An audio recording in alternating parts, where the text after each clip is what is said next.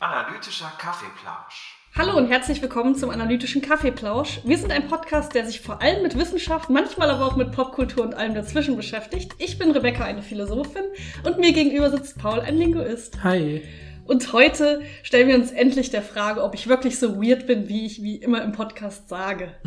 ja, genau, das ist eigentlich das eigentliche Thema des Podcasts, aber vielleicht können andere Leute daraus auch irgendwas lernen. Ja, sicher. Weil es natürlich nicht explizit eine Studie darüber gab, wie weird Rebecca ist, Oh aber mein Gott, stell dir mal vor.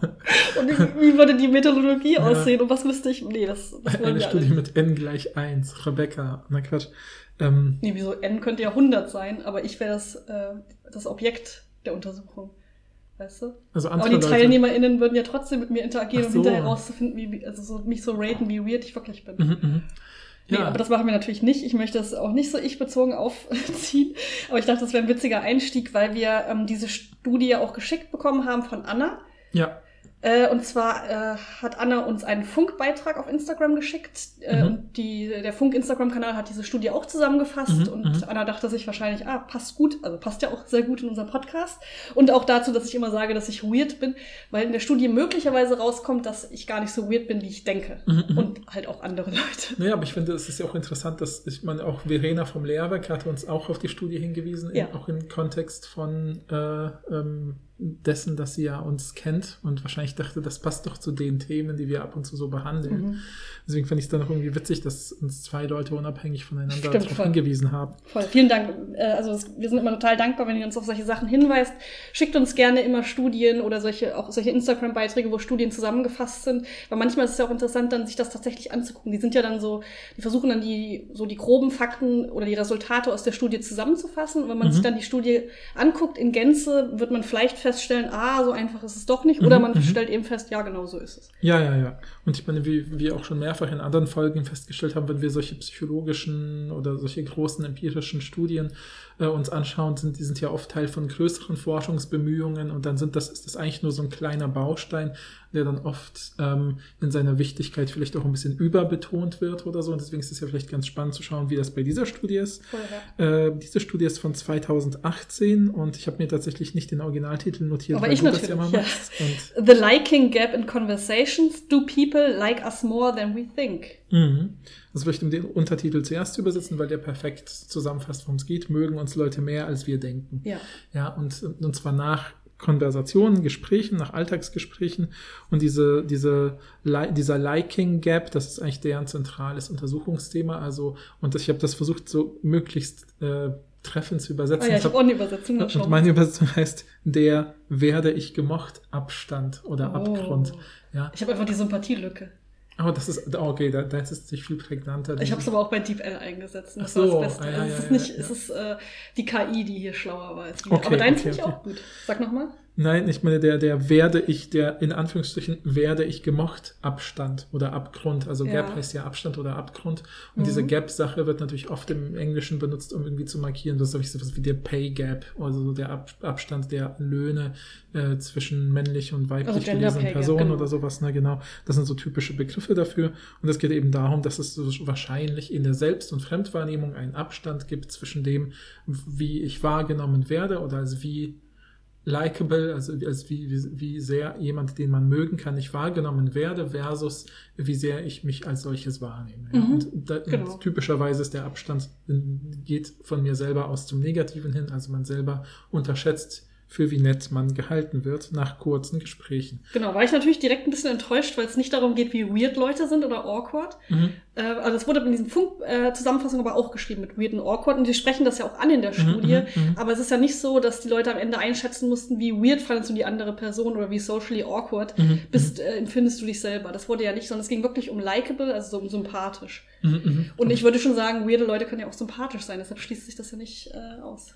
Ja, das ist natürlich wieder die, die Frage, wie man diese Begriffe liest halt. Ne? Ja, ja, also, klar, ich meine, das ist ja alles, das ist wie der Unterschied zwischen merkwürdig und bemerkenswert. Das sind die zwei Begriffe. ne? Beides hat was mit Merken zu tun, mir fällt was auf.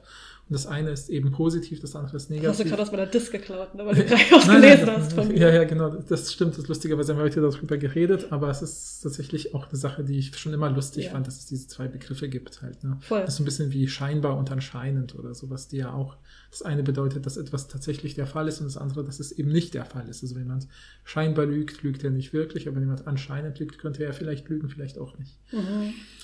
Aber trotzdem finde ich die Studie interessant. Also auch Mhm. wenn es nicht um Mhm. weird oder awkward oder so geht, sondern um sympathisch, äh, habe ich auch das Gefühl, dass ich das unterschätze in Alltagssituationen. Ich glaube auch, es ist eigentlich nur die andere Kehrseite dieser Medaille, wenn man Ja. jetzt diese negative Lesart von merkwürdig nimmt. Ja, und dann könnte man ja sagen, wenn ich Leute nach der Merkwürdigkeit ihrer GesprächspartnerInnen, der GesprächspartnerInnen frage, ich natürlich einerseits den absoluten Nachteil dieser Ambivalenz des Wortes, weil man es eben auch positiv lesen kann, auch bei weird, ja, merkwürdig kann ja auch positiv gelesen Ja. werden. Äh, Und das andere, der andere Nachteil ist natürlich, dass dann, wenn ich Leute sowas nach einer negativen Eigenschaft von anderen Menschen befrage, schwingt da oft ganz viel von dieser sozialen Erwünschtheit dann bei der Antwort mit, dass sie sagen, ach, so schlimm Ja. habe ich das jetzt gar nicht Aber da will ich eh mit dir drüber reden, weil da bin ich mir auch nicht hundertprozentig sicher, ob die das so rausgekriegt haben. Mhm, mhm. Und du hast ja eben im Vorfeld, als ich äh, ganz glücklich gesagt habe, offensichtlich bin ich gar nicht so weird, wie, wie ich immer denke, dass ich bin. Jetzt kann ich ja noch weirder sein, habe ich zu Mhm. dir gesagt. Und dann hast du gesagt, ja, warte mal ab, was ich über die Studie sage. Das habe ich nicht So, gesagt. aber das hast kam so das, rüber bei ich hab, mir. Ja, genau. Ich habe was total äh, viel, viel, viel entspannteres gesagt, aber du hast es natürlich so gelesen, Ja. was, weil dein Liking Gap dich sofort Ja, wieder mal, in diese Falle gesagt hast angeblich. Ich weiß nicht mehr, was ich gesagt habe, was ein normales Alltagsgespräch war und kein normaler Mensch erinnert sich an no- normale Ja, so, Alltagsgespräche. ja, jetzt mal so ungefähr. Wortwörtlich. Also vom, von der Bedeutung her. Na, du hast ja sowas gesagt wie, du wirst ja vielleicht diese Studie kaputt argumentieren. Und ich gesagt, jo, mal sehen. Oder irgendwie sowas so ganz nicht. Normales. Also, schade, dass das Mikro noch nicht gelaufen ist. Da könnt ihr über hier über dein Bullshit ein bisschen outcallen, Ja, ja, aber ja. leider war noch kein Mikro dabei. Naja, Ja. diese Studie ist auf jeden Fall von verschiedenen WissenschaftlerInnen aus der Psychologie mhm. und zwar von amerikanischen und britischen Unis. Genau, genau. Ja. Und äh, ja, vielleicht um das grundlegende Setup, ich finde, Sie fassen das eigentlich ganz charmant zusammen, Ja. worum es eigentlich geht. Sie sagen nämlich, okay, Alltagsgespräche mit fremden Menschen sind super wichtig in unserem Alltag, äh, weil wir natürlich dadurch neue Freunde, FreundInnen kennenlernen können, vielleicht sogar PartnerInnen, vielleicht neue Jobs bekommen Ja. oder sowas. Wir müssen das Ähm, ja auch häufig. Ne? Genau, wenn wir zum Beispiel einen neuen Job haben, müssen wir ja theoretisch, also je Ja. nachdem, was man für einen Job hat natürlich, aber in vielen Fällen neue Leute eben kennenlernen. Ja, ja, genau, genau. ne? Und im Prinzip äh, sagen sie halt, okay, ähm, was natürlich dabei aber ähm, immer passiert ist, dass bestimmte Unklarheiten entstehen, dass wir nicht wissen, äh, wie sehr mag uns die Person wirklich, ne? schätze ich die Situation korrekt ein. Und ein paar Gründe dafür, die sie nennen, sind sozusagen einerseits das, was man vielleicht als auf Deutsch jetzt übersetzt, den Höflichkeitspakt nennen würde. Ne? Aber ich Also- möchte kurz das Original, das fand ich nämlich so schön, dass ich dachte, das ist doch äh, ähm, auch ein Stoff für so ein Wandtattoo. Conversations are conspiracies of politeness. Mhm, Also das würde ich mir sofort an die Wand hängen. Also Gespräche sind Verschwörungen von Höflichkeit. Ja, ja, ja. Also dass Menschen verraten ihre wahren Gefühle selten Mhm, in solchen mhm, Gesprächen, weil man ja auch höflich sein will. Ja, ja, ja, ja. Fand ich eine Top-Formulierung. Ja, das stimmt. Aber ich glaube, der Begriff Conspiracy ist halt auch im Englischen nicht so ganz, äh, also in der wissenschaftlichen Sprache ja auch viel neutraler und hat da wirklich nur was mit einem Pakt, Absprachen zu tun, sowas wie ein unausgesprochener, eine unausgesprochene Verabredung, dass wir uns so und so verhalten. Ja, aber ja. das klingt aber nicht so schön. Aber auf Englisch hat das war fast viel schöner. Ja, ja, ja, okay, klar. Nee, ich wollte es trotzdem nur versuchen, Ja. auch versucht, möglichst prägnant zu übersetzen. Deswegen dieser Keine Höflichkeits... bösartige Verschwörung. Ja, genau, genau. Dieser Höflichkeitspakt besteht in, dass wir wissen, wir sind alle höflich und deswegen wissen wir nicht, war die Person nur höflich oder äh, haben wir fanden, waren wir uns einander wirklich sympathisch. Mhm. Dann gibt, kommt es sozusagen da als zweiter Schritt hinzu, dass Menschen typischerweise nicht besonders offen mit so solchen Gefühlsbekundungen umgehen, typischerweise, zumindest in unserer Kultur, wie ich fand das Gespräch jetzt voll nett, wollen wir das nochmal wiederholen? Mhm. Würden wir eher selten sagen. Warum? Weil wir Angst vor Zurückweisung haben. Das schreiben die zumindest. Und ich, ich hätte aber auch immer Angst, dass das dann flirty rüberkommt. Oder ja, genau, klar, alles möglich. Ich glaube auch und auch alle möglichen Missverständnisse. Und Ja. dadurch, dass es fast niemand macht, ist es vielleicht seltsam oder man findet es ja dann oft so sympathisch, wenn Kinder das einfach so rausplappern Ja. oder so, weil man denkt, Kinder ja, stimmt, wieso sagen wir das nicht einfach häufiger? Ne? Und das Letzte ist natürlich, dass eine Konversation, und das kann ich wirklich aus allen Studien und auch meinen Erfahrungen im Unterricht mit Gesprächsanalysen und Interaktionsanalysen unterstreichen, dass Gespräche in gewisser Weise ein kognitiver Overload sind, also dass man so viele Zeichen und Signale sendet und auch selber empfängt, dass man eigentlich niemals alles lesen kann. Ja, das Ja. sehe ich immer, wenn man zum Beispiel, habe ich ja schon ein paar Mal, glaube ich, in anderen Kontexten erzählt, wenn ich in meinem Seminar Leute bitte, für kleine Probeuntersuchungen, zum Beispiel Alltagsgespräche aufzuzeichnen, sowas wie fragt eure MitbewohnerInnen, äh, wenn die jetzt vielleicht eine neue Serie oder einen Kinofilm gesehen haben, das ob, ob ihr das Gespräch dann auch aufzeichnen könnt und so. Und dann schauen sie sich das an und wir analysieren das und dann merken sie, ja krass, man kann da super viel rausholen. Das ist auch nichts Absurdes oder es ist nicht, also wie soll ich sagen, auch nicht so eine übertriebene wissenschaftliche Kompetenz, sondern normale Menschen mit ihren normalen Alltagskommunikationskompetenzen schauen sich halt einen Abschnitt eines Gesprächs vier, fünf Mal an und achten mal nur auf die Mimik, mal nur auf die Gestik, mal nur auf die eine Person, mal nur auf die andere. Man merkt sofort, wie viele Signale wir alle senden, wie hochkompetent wir sind äh, darin, unsere Botschaften auf mehreren Kanälen gleichzeitig zu senden. Und das alles können wir aber nicht lesen, weil wir selber gleichzeitig auch Sender sind in einem Gespräch. Mhm. Und deswegen produzieren wir ja diesen Überschuss, damit irgendwas davon haften bleibt, sozusagen. Ja. Genau, also es könnte auch sein, dass die GesprächspartnerInnen uns schon signalisieren, dass sie uns sympathisch finden, aber wir es vielleicht gar nicht mitkriegen, weil wir gerade damit beschäftigt sind zu überlegen, wann bin ich eigentlich dran zu reden. Also das hört sich so egozentrisch an, aber das ist ja, mhm. wie du gesagt hast, Gespräche sind eben kognitiv anspruchsvoll. Mhm. Und wir hatten ja auch schon diese Studie über Gesprächsfluss und dass es auch so ein unbewusstes Ding ist, zu wissen, wann bin ich eigentlich dran zu reden, wie lange ja. ist die Pause dazwischen. Und das ist ja zwar eine Sache, die unbewusst ist, aber die ja trotzdem also challenging ist für einen. Ja, ja, ja, genau, genau. Dies, dies, genau. Und, und das ist sozusagen, und das führt dazu, dass man tatsächlich eben sehr stark auf sich selber fokussiert ist, weil man natürlich auch sich selber kontrollieren und auch steuern will in dieser Kommunikationssituation und da mal den Fokus auf sich selber legt, es sind die typischen Dinge, die passieren nach solchen Gesprächen, an die man denkt, sind sozusagen dreierlei. Man denkt vielleicht, oh, habe ich da eine Grenze überschritten, hätte ich sowas nicht sagen sollen beim ersten, zweiten, dritten Treffen. Ja, wie äh, dass ich letztens jemanden gefragt habe, für wie viel Geld du die eigene Niere verkaufen würdest. Ne? Aus ja, Versehen ja. und hinterher dachte ich, das war schon weird, wieso habe ich das gesagt? Ja, ja, genau. Naja, weil du gerade einen philosophischen Text dazu Ja, es hatte schon, es hatte einen Kontext, aber mhm. es war schon auch ein bisschen weird. Ne? Ja, ja. Und dann das Typische, äh, was äh, wir, glaube ich, auch alle kennen, oder was ich auch zum Beispiel, das ist, glaube ich, bei mir mit das ähm, krasseste von diesen Sachen, äh, was ich nachvollziehen kann, nämlich das Gefühl, dass man selber viel zu viel geredet hat und die Person hat zu wenig zu Wort kommen lassen. Mhm. Also das ist auch so ein typisches Ding, dass man darüber viel nachdenkt. Und das Letzte ist natürlich, dass man Angst hat, die andere Person gelangweilt zu haben und sie eben nur aus Höflichkeit mhm. weiter zugehört ja, genau, hat oder genau, sowas. Genau, genau. Ne? Und, und das führt eben dazu, dass wir ganz viel raten müssen, nachdem ein Gespräch gelaufen ist. Eben weil wir ja auch kein Feedback bekommen. logischerweise ja, wäre ja, auch super ja, merkwürdig. Aber deshalb sind wir ja auf uns selbst, ähm, wir sind, äh, also wir müssen es selber machen. Mhm. Und äh, wir sind uns ja selbst vor allen Dingen sehr kritisch gegenüber. Unsere Selbsteinschätzung ist ja immer viel kritischer als mit anderen Leuten und natürlich auch biased. Mhm. Weil ich bin auch die einzige Person, die das einschätzen kann. Und sie sagen ja auch sowas wie, was dann oft passiert ist, dass man äh, sich mit dem eigenen Ideal vergleicht. Also mhm. sowas wie, oh, ich hätte schon witziger sein können. Aber das passiert ja nicht bei der, äh, wahrscheinlich nicht bei der anderen Person. Die denkt mhm. sich ja wahrscheinlich nicht von mir, ah, Rebecca hätte schon ein bisschen witziger in diesem Gespräch sein können. Aber ich denke mir das schon, weil ich mich mit meinem eigenen Ideal vergleiche. Mhm. Und deshalb mhm, mhm. ähm, schätze ich das alles viel kritischer ein, als es wahrscheinlich tatsächlich ist. Mhm, genau.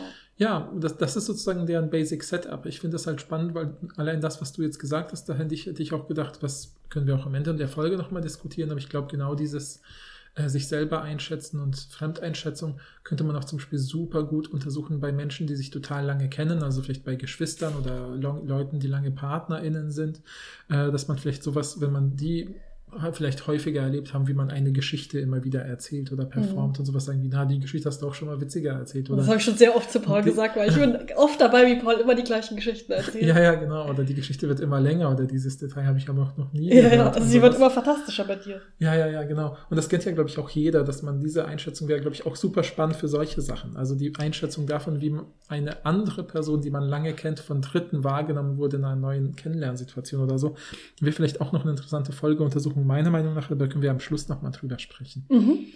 Ja, also ich weiß nicht, äh, wie du, wollte ich dich auch nochmal fragen, wie du die, den Text an sich fandest, weil ich mir ist irgendwie, ich hatte das Gefühl, dieser Text ist anders geschrieben, als sonst psychologische Studien geschrieben sind. Ähm, und ich, ich fand es so, teilweise dachte, ich habe dann kurz zurückgegangen äh, auf die AutorInnen, um zu gucken, ob jemand aus der Philosophie kommt, mhm. weil ich hatte das Gefühl, das ist alles sehr analytisch geschrieben, mhm. also sehr strukturiert, nicht, nicht, dass psychologische Studien nicht strukturiert geschrieben sind, aber das war, die machen ja dann auch so richtig so ein Argument, so mit Prämisse, Prämisse, Konklusion, das schreiben sie nicht so, aber es führen mhm. sie so aus und ich habe mir das so aufgeschrieben geschrieben. Und dachte, ach, das ist irgendwie so philosophisch geschrieben, so an Argumenten und mit ich erstens, zweitens, drittens äh, aufgezählt und so. Das war, fand ich so überraschend im Gegensatz zu den anderen Studien, die wir sonst lesen. Das hat mir sehr gut gefallen. Mhm. Also ich, ich glaube, also ich kenne solch, also ich finde das jetzt, fand es jetzt nicht ungewöhnlich, mir ist das nicht so besonders aufgefallen, aber ich hatte eher auch eher das Gefühl, dass das wieder der Vorteil dessen ist, dass das eine Studie ist, die vielleicht ein neues Forschungsprojekt oder eine neue Forschungsrichtung erst aufreißt. Ja, also sind ja offensichtlich die ersten, oder das ist das erste Mal von denen, dass sie dieses Liking Gap-Konzept aufmachen wollen. Ja, genau, das ist ihr Begriff auch. Gucken ja. wollen, wie es funktioniert, diese fünf Studien machen oder eigentlich, naja, sechs, wenn man 1a und 1b mhm. nimmt und sowas. Ähm, und ich glaube, das ist ganz normal, wenn man tatsächlich so ein ganz neuen, neues Forschungsfeld Nee, ich glaube, es ist wirklich möchte. diese Art, wie sie geschrieben haben, auch mit, das ist logisch widersprüchlich und deshalb gibt es nur eine Möglichkeit, wie man da rauskommt, indem man es als eine irreführende Überzeugung äh, wahrnimmt. Und so. Es war so eine, auf eine Art und Weise geschrieben, dass ich dachte, das hört sich so philosophisch an. Ja, ich freue mich für dich, dass du da so ja. andocken kannst. Aber ja. wie gesagt, ich habe nichts Spezielles dabei empfunden. Ja, gut, okay. Ja, wollen wir ich möchte das Argument trotzdem einmal kurz sagen, weil ich es mir so schön aufgeschrieben habe, jetzt mit vier Prämissen und einer Konklusion. Mhm, mh. Nämlich, also Prämisse eins ist, erfolgreiche Gespräche erfordern, dass Menschen wissen, ähm, wie sehr andere sie mögen oder wie sehr andere das Gespräch genossen haben. Mhm. Ne, das haben wir alle schon gesagt. Das ist nur eine Zusammenfassung von dem, was wir schon gesagt haben. Zweite Prämisse, Gesprächsdynamiken verhindern, äh, dass Menschen das wissen. Mhm. Eben zum Beispiel aus Grund und Höflichkeit.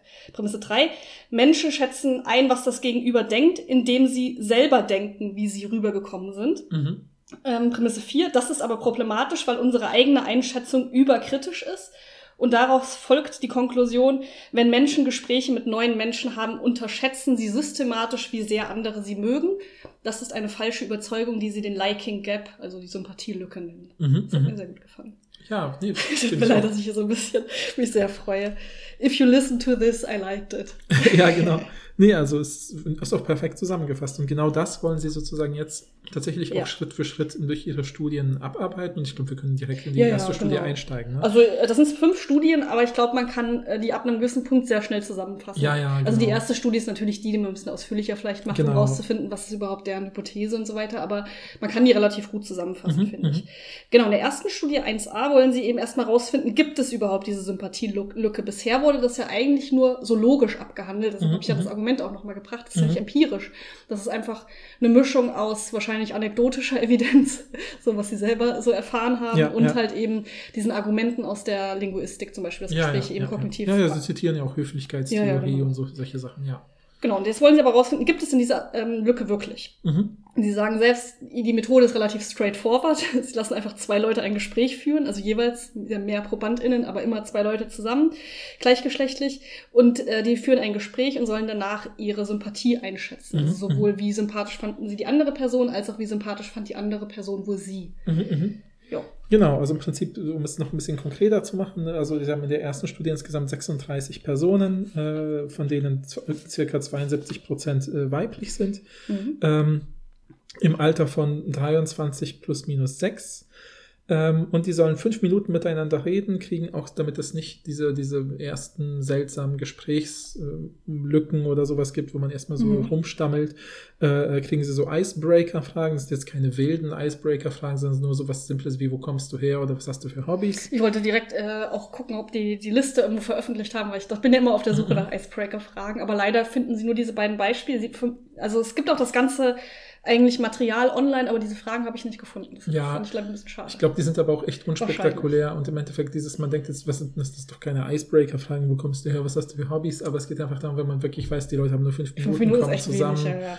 Äh, dann soll das einfach schnell gehen, dass sie ins Gespräch kommen und dann haben sie so diese vier, vier fünf Standardfragen und los geht's. Ich möchte noch kurz äh, zwei Sachen sagen. Einmal, dass sie 10 Dollar dafür bekommen haben. Mhm. Das finde ich gut, weil sonst lesen wir sehr oft Studien, wo man nur einen Dollar für echt viel Aufwand kriegt. Das 10 Dollar für fünf Minuten, das würde ich auch Ja, machen. die haben eh viel Geld rausgehauen für ja, VerbandInnen. Ne? ich dachte jedes Mal, das, hey, das würde ich auch Schon machen. wieder 10 Dollar, schon ja. wieder und bei der letzten dann 15 Dollar und man kann 100 Geld Dollar her? gewinnen ja, und was weiß ich. Ne? Geld, ja. ja und Gott. die Interaktion äh, fand eben in einem Raum statt und die äh, beiden äh, GesprächspartnerInnen sitzen nebeneinander an einem langen Tisch. Mhm, mhm, ich weiß nicht, ob ich das gut oder schlecht finde. In der späteren Studie schreiben sie, dass sie sich gegenüber sitzen an einem kleinen Tisch. Mhm, mhm. Und ich glaube, dieses langer Tisch und nebeneinander ist irgendwie merkwürdig. Ich fand das total gut, ehrlicherweise. Ich dachte auch kurz, hä, warum? Aber dann habe ich gedacht, nee, das ist total interessant, um zu sehen, wie sie den Körper einander zuwenden. Das ist ein typisches Zeichen, wie intensiv die Gespräche Stimmt, da schreiben sie aber nichts zu, natürlich. Nee, haben sie auch nichts zugeschrieben, aber sie lassen ja später bei einer anderen Studie Leute bewerten Ja, ja. von außen, wie interessant das war. Das ist nämlich das Interessante, was etwas, was in Deutschland und der EU nicht ginge. Sie zeichnen nämlich das Gespräch heimlich auf dachte und sagen denen dann im. Nachhinein, können wir das für forschungsinterne Zwecke nutzen. Das heißt, niemand anders außer Forschende wird das sehen. Und Mhm. dann sagen die Leute, ja, das ginge halt zum Beispiel nach deutschem und EU-Forschungsrecht nicht. Man muss den Leuten immer, die Leute immer darüber aufklären, wenn man sie aufzeichnet. Ja, Und- fand ich auch witzig. Ja und so, auch warum und so. die hatten so einen Laptop da stehen, wo eine analoge Uhr drauf stand, wo die fünf Minuten abgelaufen sind. Und haben sie nur gesagt, ja, ja, das ist nur für die Zeit. Aber in Wirklichkeit wurden sie dadurch ja, aufgezeichnet. genau, genau. Fand ich ganz witzig. Ja, aber und- für 10 Dollar würde ich mich auch aufzeichnen lassen. Genau, und dann, um es jetzt nochmal ganz genau zu machen, äh, weil das ist ja genau das, was letztlich in allen Studien ungefähr so immer passieren wird, dann werden die Leute in einzelne äh, Zimmer gebracht, wo sie dann nochmal in einem Computerfragebogen äh, bestimmte Sachen ausfüllen.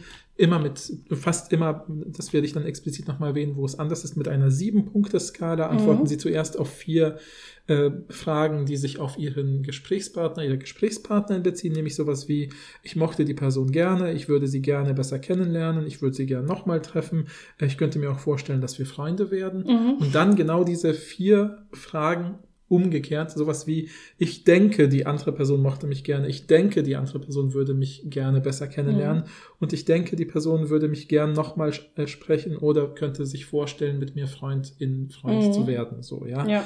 Das ist natürlich, fand ich persönlich eigentlich mit, also weil diese Fragen werden sich auch immer in ähnlicher Weise Ja, ja. wiederholen, gleich. fand ich mit ein bisschen so eine kleine Schwäche dieser Frage, weil dieses, ich glaube, wenn die Leute da, ihr könnt euch ja schon denken, was rauskommt, dass die Leute natürlich bei diesem Ich denke, die andere Person mochte mich, sind die Werte immer ein bisschen niedriger als bei den Werten, die sie Mhm. selber für die andere Person angegeben Was haben. aber auch wenig überraschend ist einfach, ne? genau, es ist, ja klar, aber es ist wollen, das ist Aber auch unabhängig von dieser ganzen, auch hätte ich dieses Forschungsding nicht gelesen mit dem Mhm. Liking Gap. Mhm, mhm. Weil ich das Gefühl, also sie schreiben ja später auch, könnte es daran liegen, dass man vielleicht auch bescheiden sein will Mhm, mhm. oder dass es vielleicht auch ein bisschen merkwürdig ist, zu sagen, die andere Person möchte bestimmt, dass wir FreundInnen werden. Das ist auch einfach ja, merkwürdig, ja, ja, ja, das ja. zu sagen. Genau, das, genau, über sowas spricht man im Alltag nicht genau. Nee, Und ich glaube, sie sollten, hätten die Frage vielleicht anders formulieren können, ja. Also eigentlich auch, ja. Sie könnten ja zum Beispiel so etwas äh, fragen, äh, also ich, vielleicht eher offen, ein bisschen qualitativer im Sinne von offeneren Fragen stellen und sowas fragen wie, äh, was denkst du, äh, würde die andere Person über dich sagen? Ja, und dann Mhm. würden, würde man ja die soziale Erwünschtheit dieser Antworten Ja, für die andere Person genau. mitdenken dürfen. Während dieses, bei, all die- bei, wenn ich so eine Frage lesen würde wie, was denkst du, äh, oder denkst du, die andere Person würde dich gern nochmal sprechen, dann würde ich ja sofort drüber nachdenken, ich habe ja gar keine Möglichkeit, das einzuschätzen, ich kann ja bei der Person nicht in den Kopf gucken. Ja. Und allein das würde mich schon ein bisschen verunsichern in meinem Wissensstand. Das heißt, die Leute kreuzen, glaube ich, gar nicht an, was sie denken, dass die andere Person denkt, sondern sie kreuzen auch mit an, inwieweit sie eben denken, dass sie die andere Person einschätzen können, was sie ja nach einem kurzen, frischen ja. Gespräch eben nicht können. Genau, ja. Und dann sofort Abzüge gibt. Insofern. Glaube ich, aber ich das- glaube auch bei der anderen Seite auch, mit dem, wie sympathisch findest du deine Gesprächspartnerin? Mhm, Also mhm. ich bin ehrlich, wenn ich jetzt eine Person nicht sympathisch finde, nach fünf Minuten ist eh schwer, ne? aber später Mhm. kommen ja längere Gespräche. Ja. Selbst wenn ich eine Person nicht sympathisch finde, würde ich trotzdem nicht komplett auf die sieben gehen Ja, ja, oder ja, auf die eins, was auch immer das jetzt ist. Also ich würde kein Extrem machen, sondern ich, weil, weil auch, wegen der sozialen Erwünschtheit, weil ich das auch einfach gemein fände, wenn ich sowas Mhm. schreibe wie nein, ich will mich mit der Person befreundet sein, obwohl ich eigentlich nicht mit der Person befreundet sein will, einfach weil ich das irgendwie gemein fände. Deshalb, ich- glaube, ich würde in beiden Fällen, ich würde die Person sympathischer einschätzen, als ich sie eigentlich finde, Mhm, und ich würde mich weniger sympathisch einschätzen, als ich Mhm, eigentlich mhm. denke, dass ich bin. Vielleicht. Ja, ja, ja. Einfach so aus be- beiden, auf, auf beiden Seiten aus sozialer Erwünschtheit. Deshalb weiß ich gar nicht, ob das so viel Aussagekraft hat. Also ich glaube, dass, also zumindest das Erste, dieses, dass man die andere Person eher positiv Also einschätzt aus nur, ne? sozialer Erwünschtheit, ist ja erstens durch das Ergebnis bestätigt, was wir gleich sagen können, aber, zweitens ist das ja für die Studie, und jetzt argumentiere ich so, wie ich es selber nicht gemocht habe, wenn ich Psychologie studiert habe, aber ich mache jetzt den Advocatus Diaboli und versuche die Studie zu, zu verteidigen, Mhm. ähm, nämlich, die würden sagen, das spielt ja gar keine Rolle, weil wir wollen, uns, uns geht es nur um den Abstand zwischen den zwei Werten. Aber der ist ja viel größer. Und wenn die Leute aus Höflichkeit halt sechs oder sieben ankreuzen, obwohl sie vielleicht, wenn sie ehrlich wären, drei oder vier ankreuzen würden, ist es egal. Uns Ist das überhaupt nicht egal. Nee, aber Ja, der ja. Abstand wäre ja gar nicht da. Wenn ich, ich gehe in beiden, auf beiden Seiten würde ich ins Extreme gehen. Ich würde die Mhm, Person sympathischer und mich weniger sympathisch ein. Dann ist da die Lücke viel größer. Ach so meinst du das, ja? und wenn okay. ich mich, Mhm. wenn ich mich äh, sympath sympathischer einschätze und die andere Person weniger sympathisch, dann ist doch gar keine Lücke mehr da. Mhm, Also mhm. im Extremfall jetzt. Ja, ja, klar. ich klar. glaube, dass die recht haben. Ich Mhm, glaube mhm. auch, dass es diese Lücke gibt. Mhm. Aber ich wollte nur, ich bin mir noch nicht sicher, ob die Studie so gut oder ob sie das zeigen überhaupt. Ja, ja.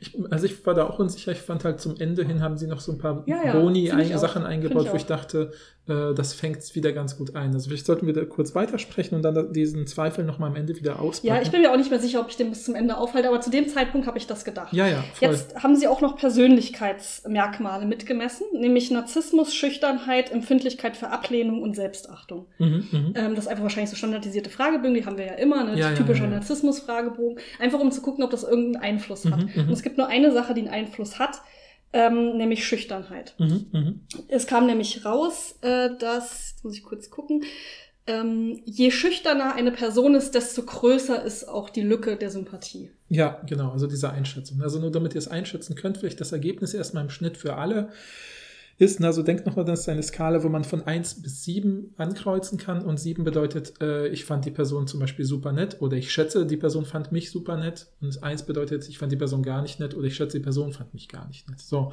Also likable ist übrigens das Wort, ne? Ich übersetze es immer mit sympathisch. Ja, aber ja finde muss ich man ein auch. bisschen überlegen. Ja, ja, ich finde auch. Ich habe jetzt einfach nett gesagt, weil ich finde, nett Ja. ist genauso bedeutungsleer wie Ja. likable. Ja, ja, so im genau. Endeffekt. Wollen wir genau. Aber könnt ihr euch ja denken, wegen Liking Gap. Ja, ja, genau, genau. Und im Schnitt kam daraus, dass die Leute bei den Werten so, wie sympathisch fand ich die andere Person, ist der Durchschnittswert 5,82 gewesen, also sehr nah an der 6. Also Mhm. wahrscheinlich haben Also die mehr als, meisten mehr als Leute, Mittel. Genau, wahrscheinlich haben die meisten Ah, Leute nee, Quatsch, 6 ist ja sieben. angekreuzt. Ja, sorry. Äh, wahrscheinlich haben die meisten Leute 6 angekreuzt, äh, viele 5 und dann kommt so ein Wert von 5,82 Ja. ungefähr im Schnitt raus. Sorry, ich wollte niemanden verwirren. Ich habe gerade an 0 bis 10 gedacht, aber es ist ja 0 bis 7. Aber ihr kennt mich, ich weiß immer nicht, was denn die Mitte es ist 1 bis 7. 1 bis 7. Genau. 1 bis 7 heißt, dass es eine Mitte gibt, das ist 4 und über der Mitte ist 5,8. Äh, Ja. äh, sehr, also es ist weit über der Mitte. Ja, Ja, ja. Und wenn die Leute sich selber einschätzen sollten, also wie sympathisch sie gehalten werden, ist es im Schnitt 5,17. Also es geht eher Richtung 5. Mhm. Also würde ich sagen, also ich würde es, wenn ich jetzt für Studierende zusammenfassen würde, ich ganz banal sagen, die meisten haben bei wie sympathisch fand ich die andere Person 6 angekreuzt und bei die meisten haben bei wie sympathisch fand mich die andere Person haben die meisten 5 Ja, angekreuzt. das ist ja gar nicht so ein großer Unterschied, Das das würden ist- wir als Laiinnen wieder sagen. Genau. Als psychologische Laiinnen würde man direkt denken, das ist doch nur ein Punkt. Ja, das ist ja, immer ja, noch ja. mehr als der, äh, die Mitte. Ja. Das ist ja nicht so, du dass machst wie immer diesen laienüblichen auch Denkfehler, Deshalb dass du denkst, das die ja auch. Abstände sind wichtiger als die Stabilität der Abstände. Weißt du, was ich Ja. meine? Es ist total auffällig, dass fast alle diesen Abstand sehr signifikant Ja. gemacht haben. Und ich- das ist halt interessant. Ja, ja, das ist total So. interessant, aber ich wollte trotzdem sagen, ich, wenn, wenn ich das als Laien lese, ne, dass es Mhm, diese mhm, Sympathielücke gibt, würde ich direkt denken, okay, ich schätze andere Leute als sympathisch Mhm, bei so einer mhm. 6 ein, das würde ich auch Mhm, denken, mhm, ne? mhm. Aber ich denke, die Leute finden mich sympathisch äh, weniger als die Hälfte. Damit es wirklich so ein großer, ähm, eine große Mhm, mhm. Lücke ist, wo ich wirklich, ich habe keine Selbstachtung, aber die andere Person ist toll. Mhm, Weißt du, so nach dem Motto. Und das ja, ist es ja, ja, nicht. Ja, ja, ja, ja, ja. Ich möchte damit nicht sagen, das ist nicht aussagekräftig. Das ist psychologisch sehr aussagekräftig. Genau, genau. Ja, ja. Also ich weiß immer noch, einer meiner Psychologieprofs hat immer das Beispiel angenommen, wir nehmen jetzt eine zufällige Stichprobe von äh, was weiß ich, äh, 20 Menschen und ähm, gucken uns zum Beispiel an, äh, was die anhaben. Und die äh, eine Hälfte der Menschen ist rot angezogen, die andere Hälfte ist blau angezogen. Mhm. Und dann mache ich, überprüfe ich das quer mit der Körpergröße und stelle fest, alle, die blau angezogen sind, sind 1,81 Meter. Wirklich alle. Mhm. Punkt. Also wirklich exakt 1,81. Und äh, alle anderen, die rot angezogen sind, sind 1,79. Und dann meint er, der Abstand ist ja wirklich nur 0,02 Zentimeter, aber es wäre statistisch signifikant zu 100 Prozent Ja, klar, markant, voll. dass die blau angezogenen Menschen größer sind als die rot angezogenen. Jetzt kann man sagen, aber das sind doch nur 0,02 Zentimeter. Aber dann könnte man sagen, aber es scheint immer zu stimmen, dass wenn Menschen blau angezogen sind, Ja. sind sie 0,02 Zentimeter größer. So. Ja. Und das ist, äh, oder Meter, 0,02 Meter meine ich natürlich.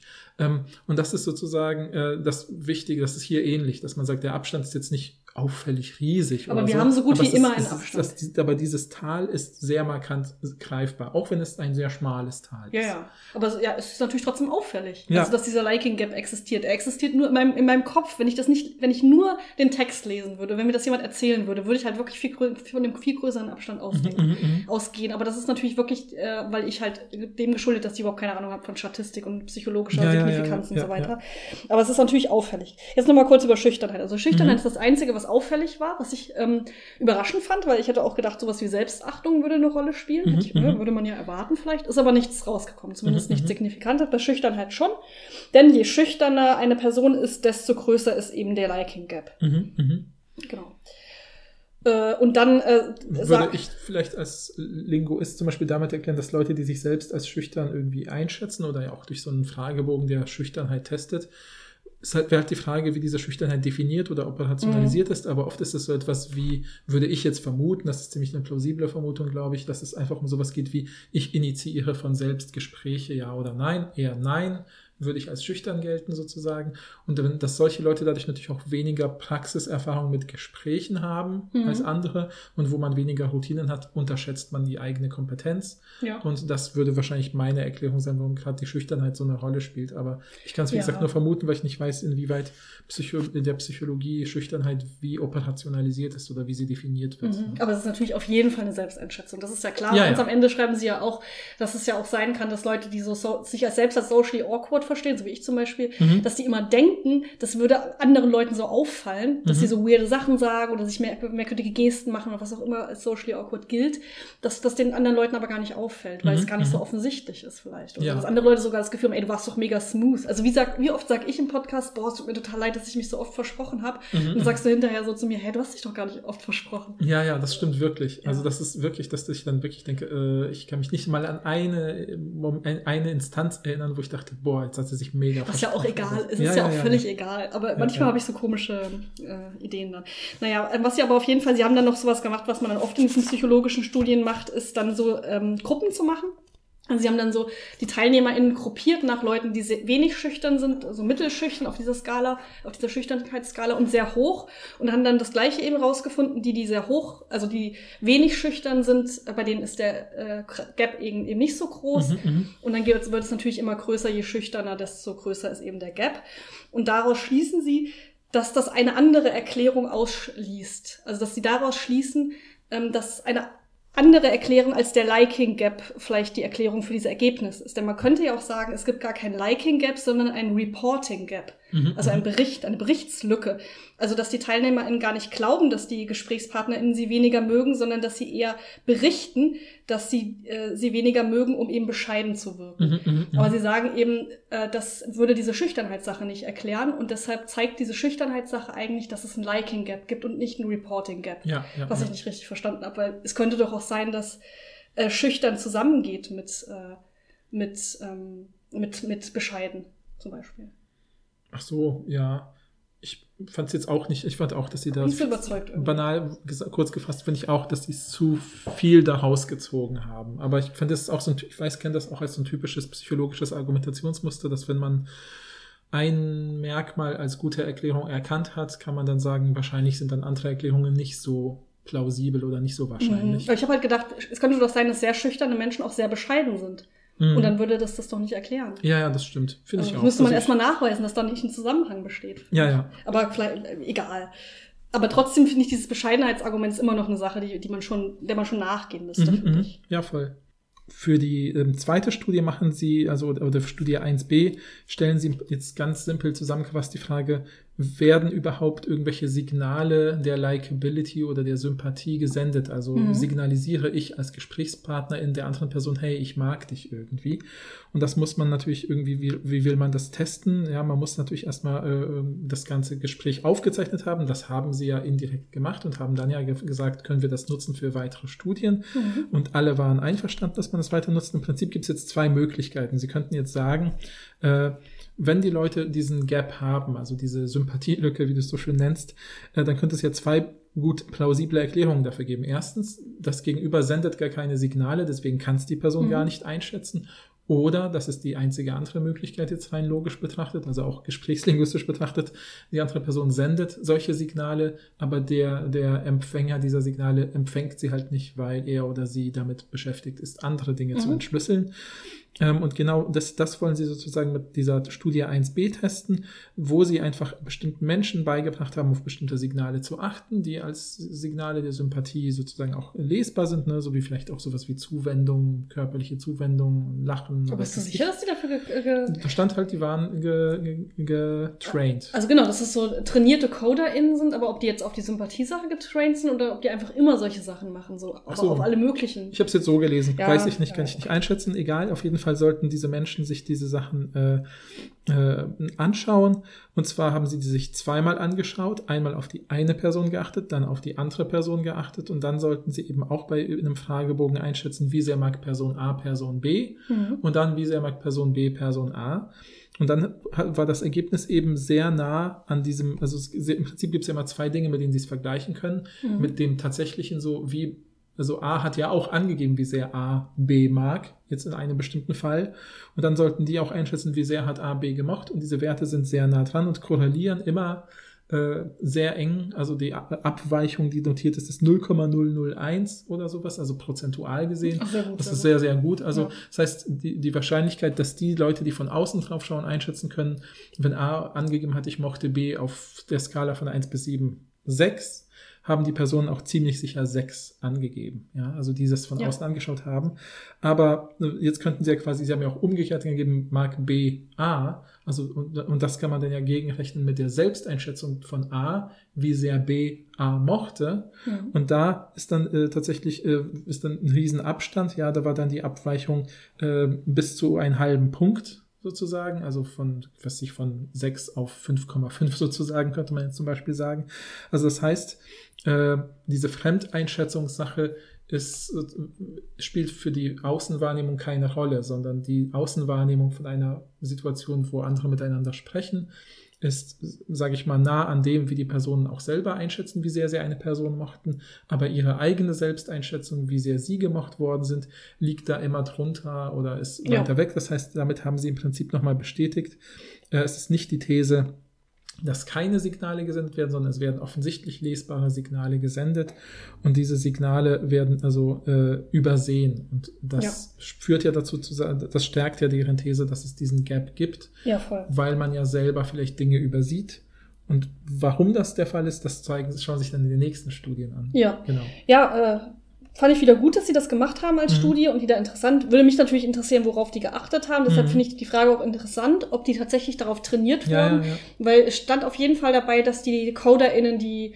Hypothese und das Thema nicht kannten. Deshalb so. würde ich eigentlich schätzen, dass sie es nicht vorher trainiert haben, weil das mhm. fand ich wieder problematisch, weil dann mhm. wäre es direkt so eine hey, Festsetzung. Das und das ist Sympathie. Und ich glaube, es geht ja eher darum, für Außenstehende wirk, also mhm. es, ich bin ja auch nicht trainiert, deine Sympathiebekundungen mir gegenüber, die hoffentlich da sind, oder fehlende Sympathiebekundungen zu lesen. Und wenn jetzt mhm. jemand aber trainiert wäre, dann würde Stimmt. das doch die Hypothese total. Ja, ja, ja. Nee, okay, du hast ja. recht. Wahrscheinlich hast du also, recht, ja. Ja, ich würde jetzt schätzen, die wussten das nicht. Mhm, mhm. aber es würde mich dann interessieren, wenn die, also es wäre cool gewesen, wenn sie immer gefragt haben, was hat dich denn zu dieser Einschätzung gebracht? Also mhm, warum mhm, denkst du denn, die Person findet die andere Person sympathisch? Schreib doch mal hin, dann schreiben die sowas wie, aber vielleicht ist es auch eine unbewusste Sache. Ne? Ich denke auch, es ist eine, ja. wahrscheinlich eher eine unbewusste Sache, weil dann würde man ja eh nur solche Plattitüden sagen, wie ja, die haben viel gelacht oder ja, so. Ja, und dann führt das eh zu nichts wieder. Ja, gut, also, Hast du recht. Ja, ja. Okay, genau. Wie du gesagt hast, man sie kommen dann direkt von diesem äh, Resultat zu dem Setting des, der nächsten Studie, der zweiten mhm. Studie. Ähm, wo sie nämlich sagen, okay, offensichtlich werden ja Signale gesendet, die andere Person kriegt sie aber nicht mit. Warum kriegt sie sie nicht mit? Oh, sie ist wahrscheinlich mit anderem Kram beschäftigt. Mhm. Und sie haben ja ganz am Anfang schon die Hypothese aufgestellt, dass es wahrscheinlich, dass die, die Person wahrscheinlich eher mit ihren eigenen Gedanken beschäftigt ist, als auf die andere Person zu achten. Also eher mit der eigenen kritischen Selbstanschätzung zum Beispiel, mhm. Mhm. als jetzt auf die Signale der Person zu achten. Und das wollten sie eben, ja, ausprobieren, ob das wirklich tatsächlich so ist. Ähm, genau, also ja. die Studie 2 ist, hat wieder eine neue Leitfrage, nämlich was lässt diesen Liking Gap oder diese Sympathielücke überhaupt entstehen. Dafür haben sie im Prinzip fast ein ähnliches äh, Setup wie bei der ersten Studie, also wie bei 1a. Äh, da haben sie dann wieder 84 Leute eingeladen, von denen 60, circa 60 Prozent weiblich sind und im Alter von 19 plus minus 1. Mhm. Ähm, Und diesmal ist auch das Setting ist so ein bisschen wie bei eben wie bei Studie 1a, aber diesmal gibt es eine freie Themenwahl. Mhm. Ähm, und auch die, äh, die Fragen, die dann gestellt werden danach, nach diesem Gespräch, sind wieder die gleichen bei diesem Fragebogen. Ne? Also äh, mochte ich die andere Person, wie sehr schätze ich, hat mich die andere Person gemocht und so weiter, könnt ihr euch ja vorstellen. Und dann gibt's aber noch eine dritte, neue äh, sozusagen Fragensequenz mhm. und das ist eigentlich die zentrale jetzt, nämlich ähm, welche Momente im Gespräch mit der anderen Person sind sozusagen deine Top drei Momente, die deinen Eindruck verursacht haben. Also wenn ja. du jetzt dachtest, die Person ist sympathisch oder unsympathisch, was hat das ausgelöst? Dann kann man sowas sagen, dann kann man dann so antworten. Also frei, frei antworten. Genau, frei antworten. Und genauso auch natürlich, welche Top drei Momente hat wahrscheinlich die andere Person? Oder was hat dich veranlasst zu denken, dass die andere Person dich so und so sympathisch fand? Ja, ja, hätte genau, ich natürlich genau. zum Beispiel sowas hingeschrieben wie, äh, Person findet mich unsympathisch, weil ich darüber, weil ich sie gefragt habe, ob sie ihre Niere spendet. Ja, genau, genau, sowas, ja. genau, genau. Ähm, und da mussten sie auch diese Eindrücke ranken, also ob es positiv oder negativ Mhm, war. mhm, mhm. Fand ich natürlich sehr schade, dass man da keine Details erfährt. Ja, das fand also ich das würde mich schade. Ich sehr interessieren, was für, was für Antworten kamen da. Ja, in welche ja, ja. Richtung gingen die? Das konnte man mhm. bestimmt gruppieren, würde ich schätzen, in so. Themenfelder. Und das ist doch das wirklich Interessante, finde ich, mhm, für mich. Ja, fand ich auch. Das, da haben sie, sind sie sehr, Sehr viel Potenzial an den Zahlen geblieben, aber wenig die, die Sachen durchscheinen lassen, die inhaltlich passiert sind. Ne? Also ich glaube auch, sie hat- dann begründen sie super lange, mit welchen Formeln sie jetzt diese Sachen miteinander ins Verhältnis setzen, wo ich selber auch nicht mehr durchsteige, muss ich sagen. Aber wir lesen es natürlich auch immer mit der Hoffnung zu wissen, was andere Leute sympathisch macht oder weird macht. Das stimmt also ich wieder. zumindest. Und deshalb Ja, ja, möchte ich ja. natürlich immer ein paar Tipps haben, aber das Mhm. bekomme ich natürlich nicht. Ja, Äh, Was aber tatsächlich wieder rausgekommen ist, natürlich, ähm, dass es wieder ein Liking-Gap gab. Das Mhm, ist natürlich klar. also es ist sehr nah an Ergebnis 1a, also äh, von, von diesen Werten her. Also wieder vergleichbar mit 1a, ne, dass es ungefähr zwischen 5 und 6 sich bewegt bei dieser 7er Skala. Nämlich 6 sind die anderen, die sind sehr sympathisch und 5 ist die Einschätzung, wie sympathisch man selber ist. Ja.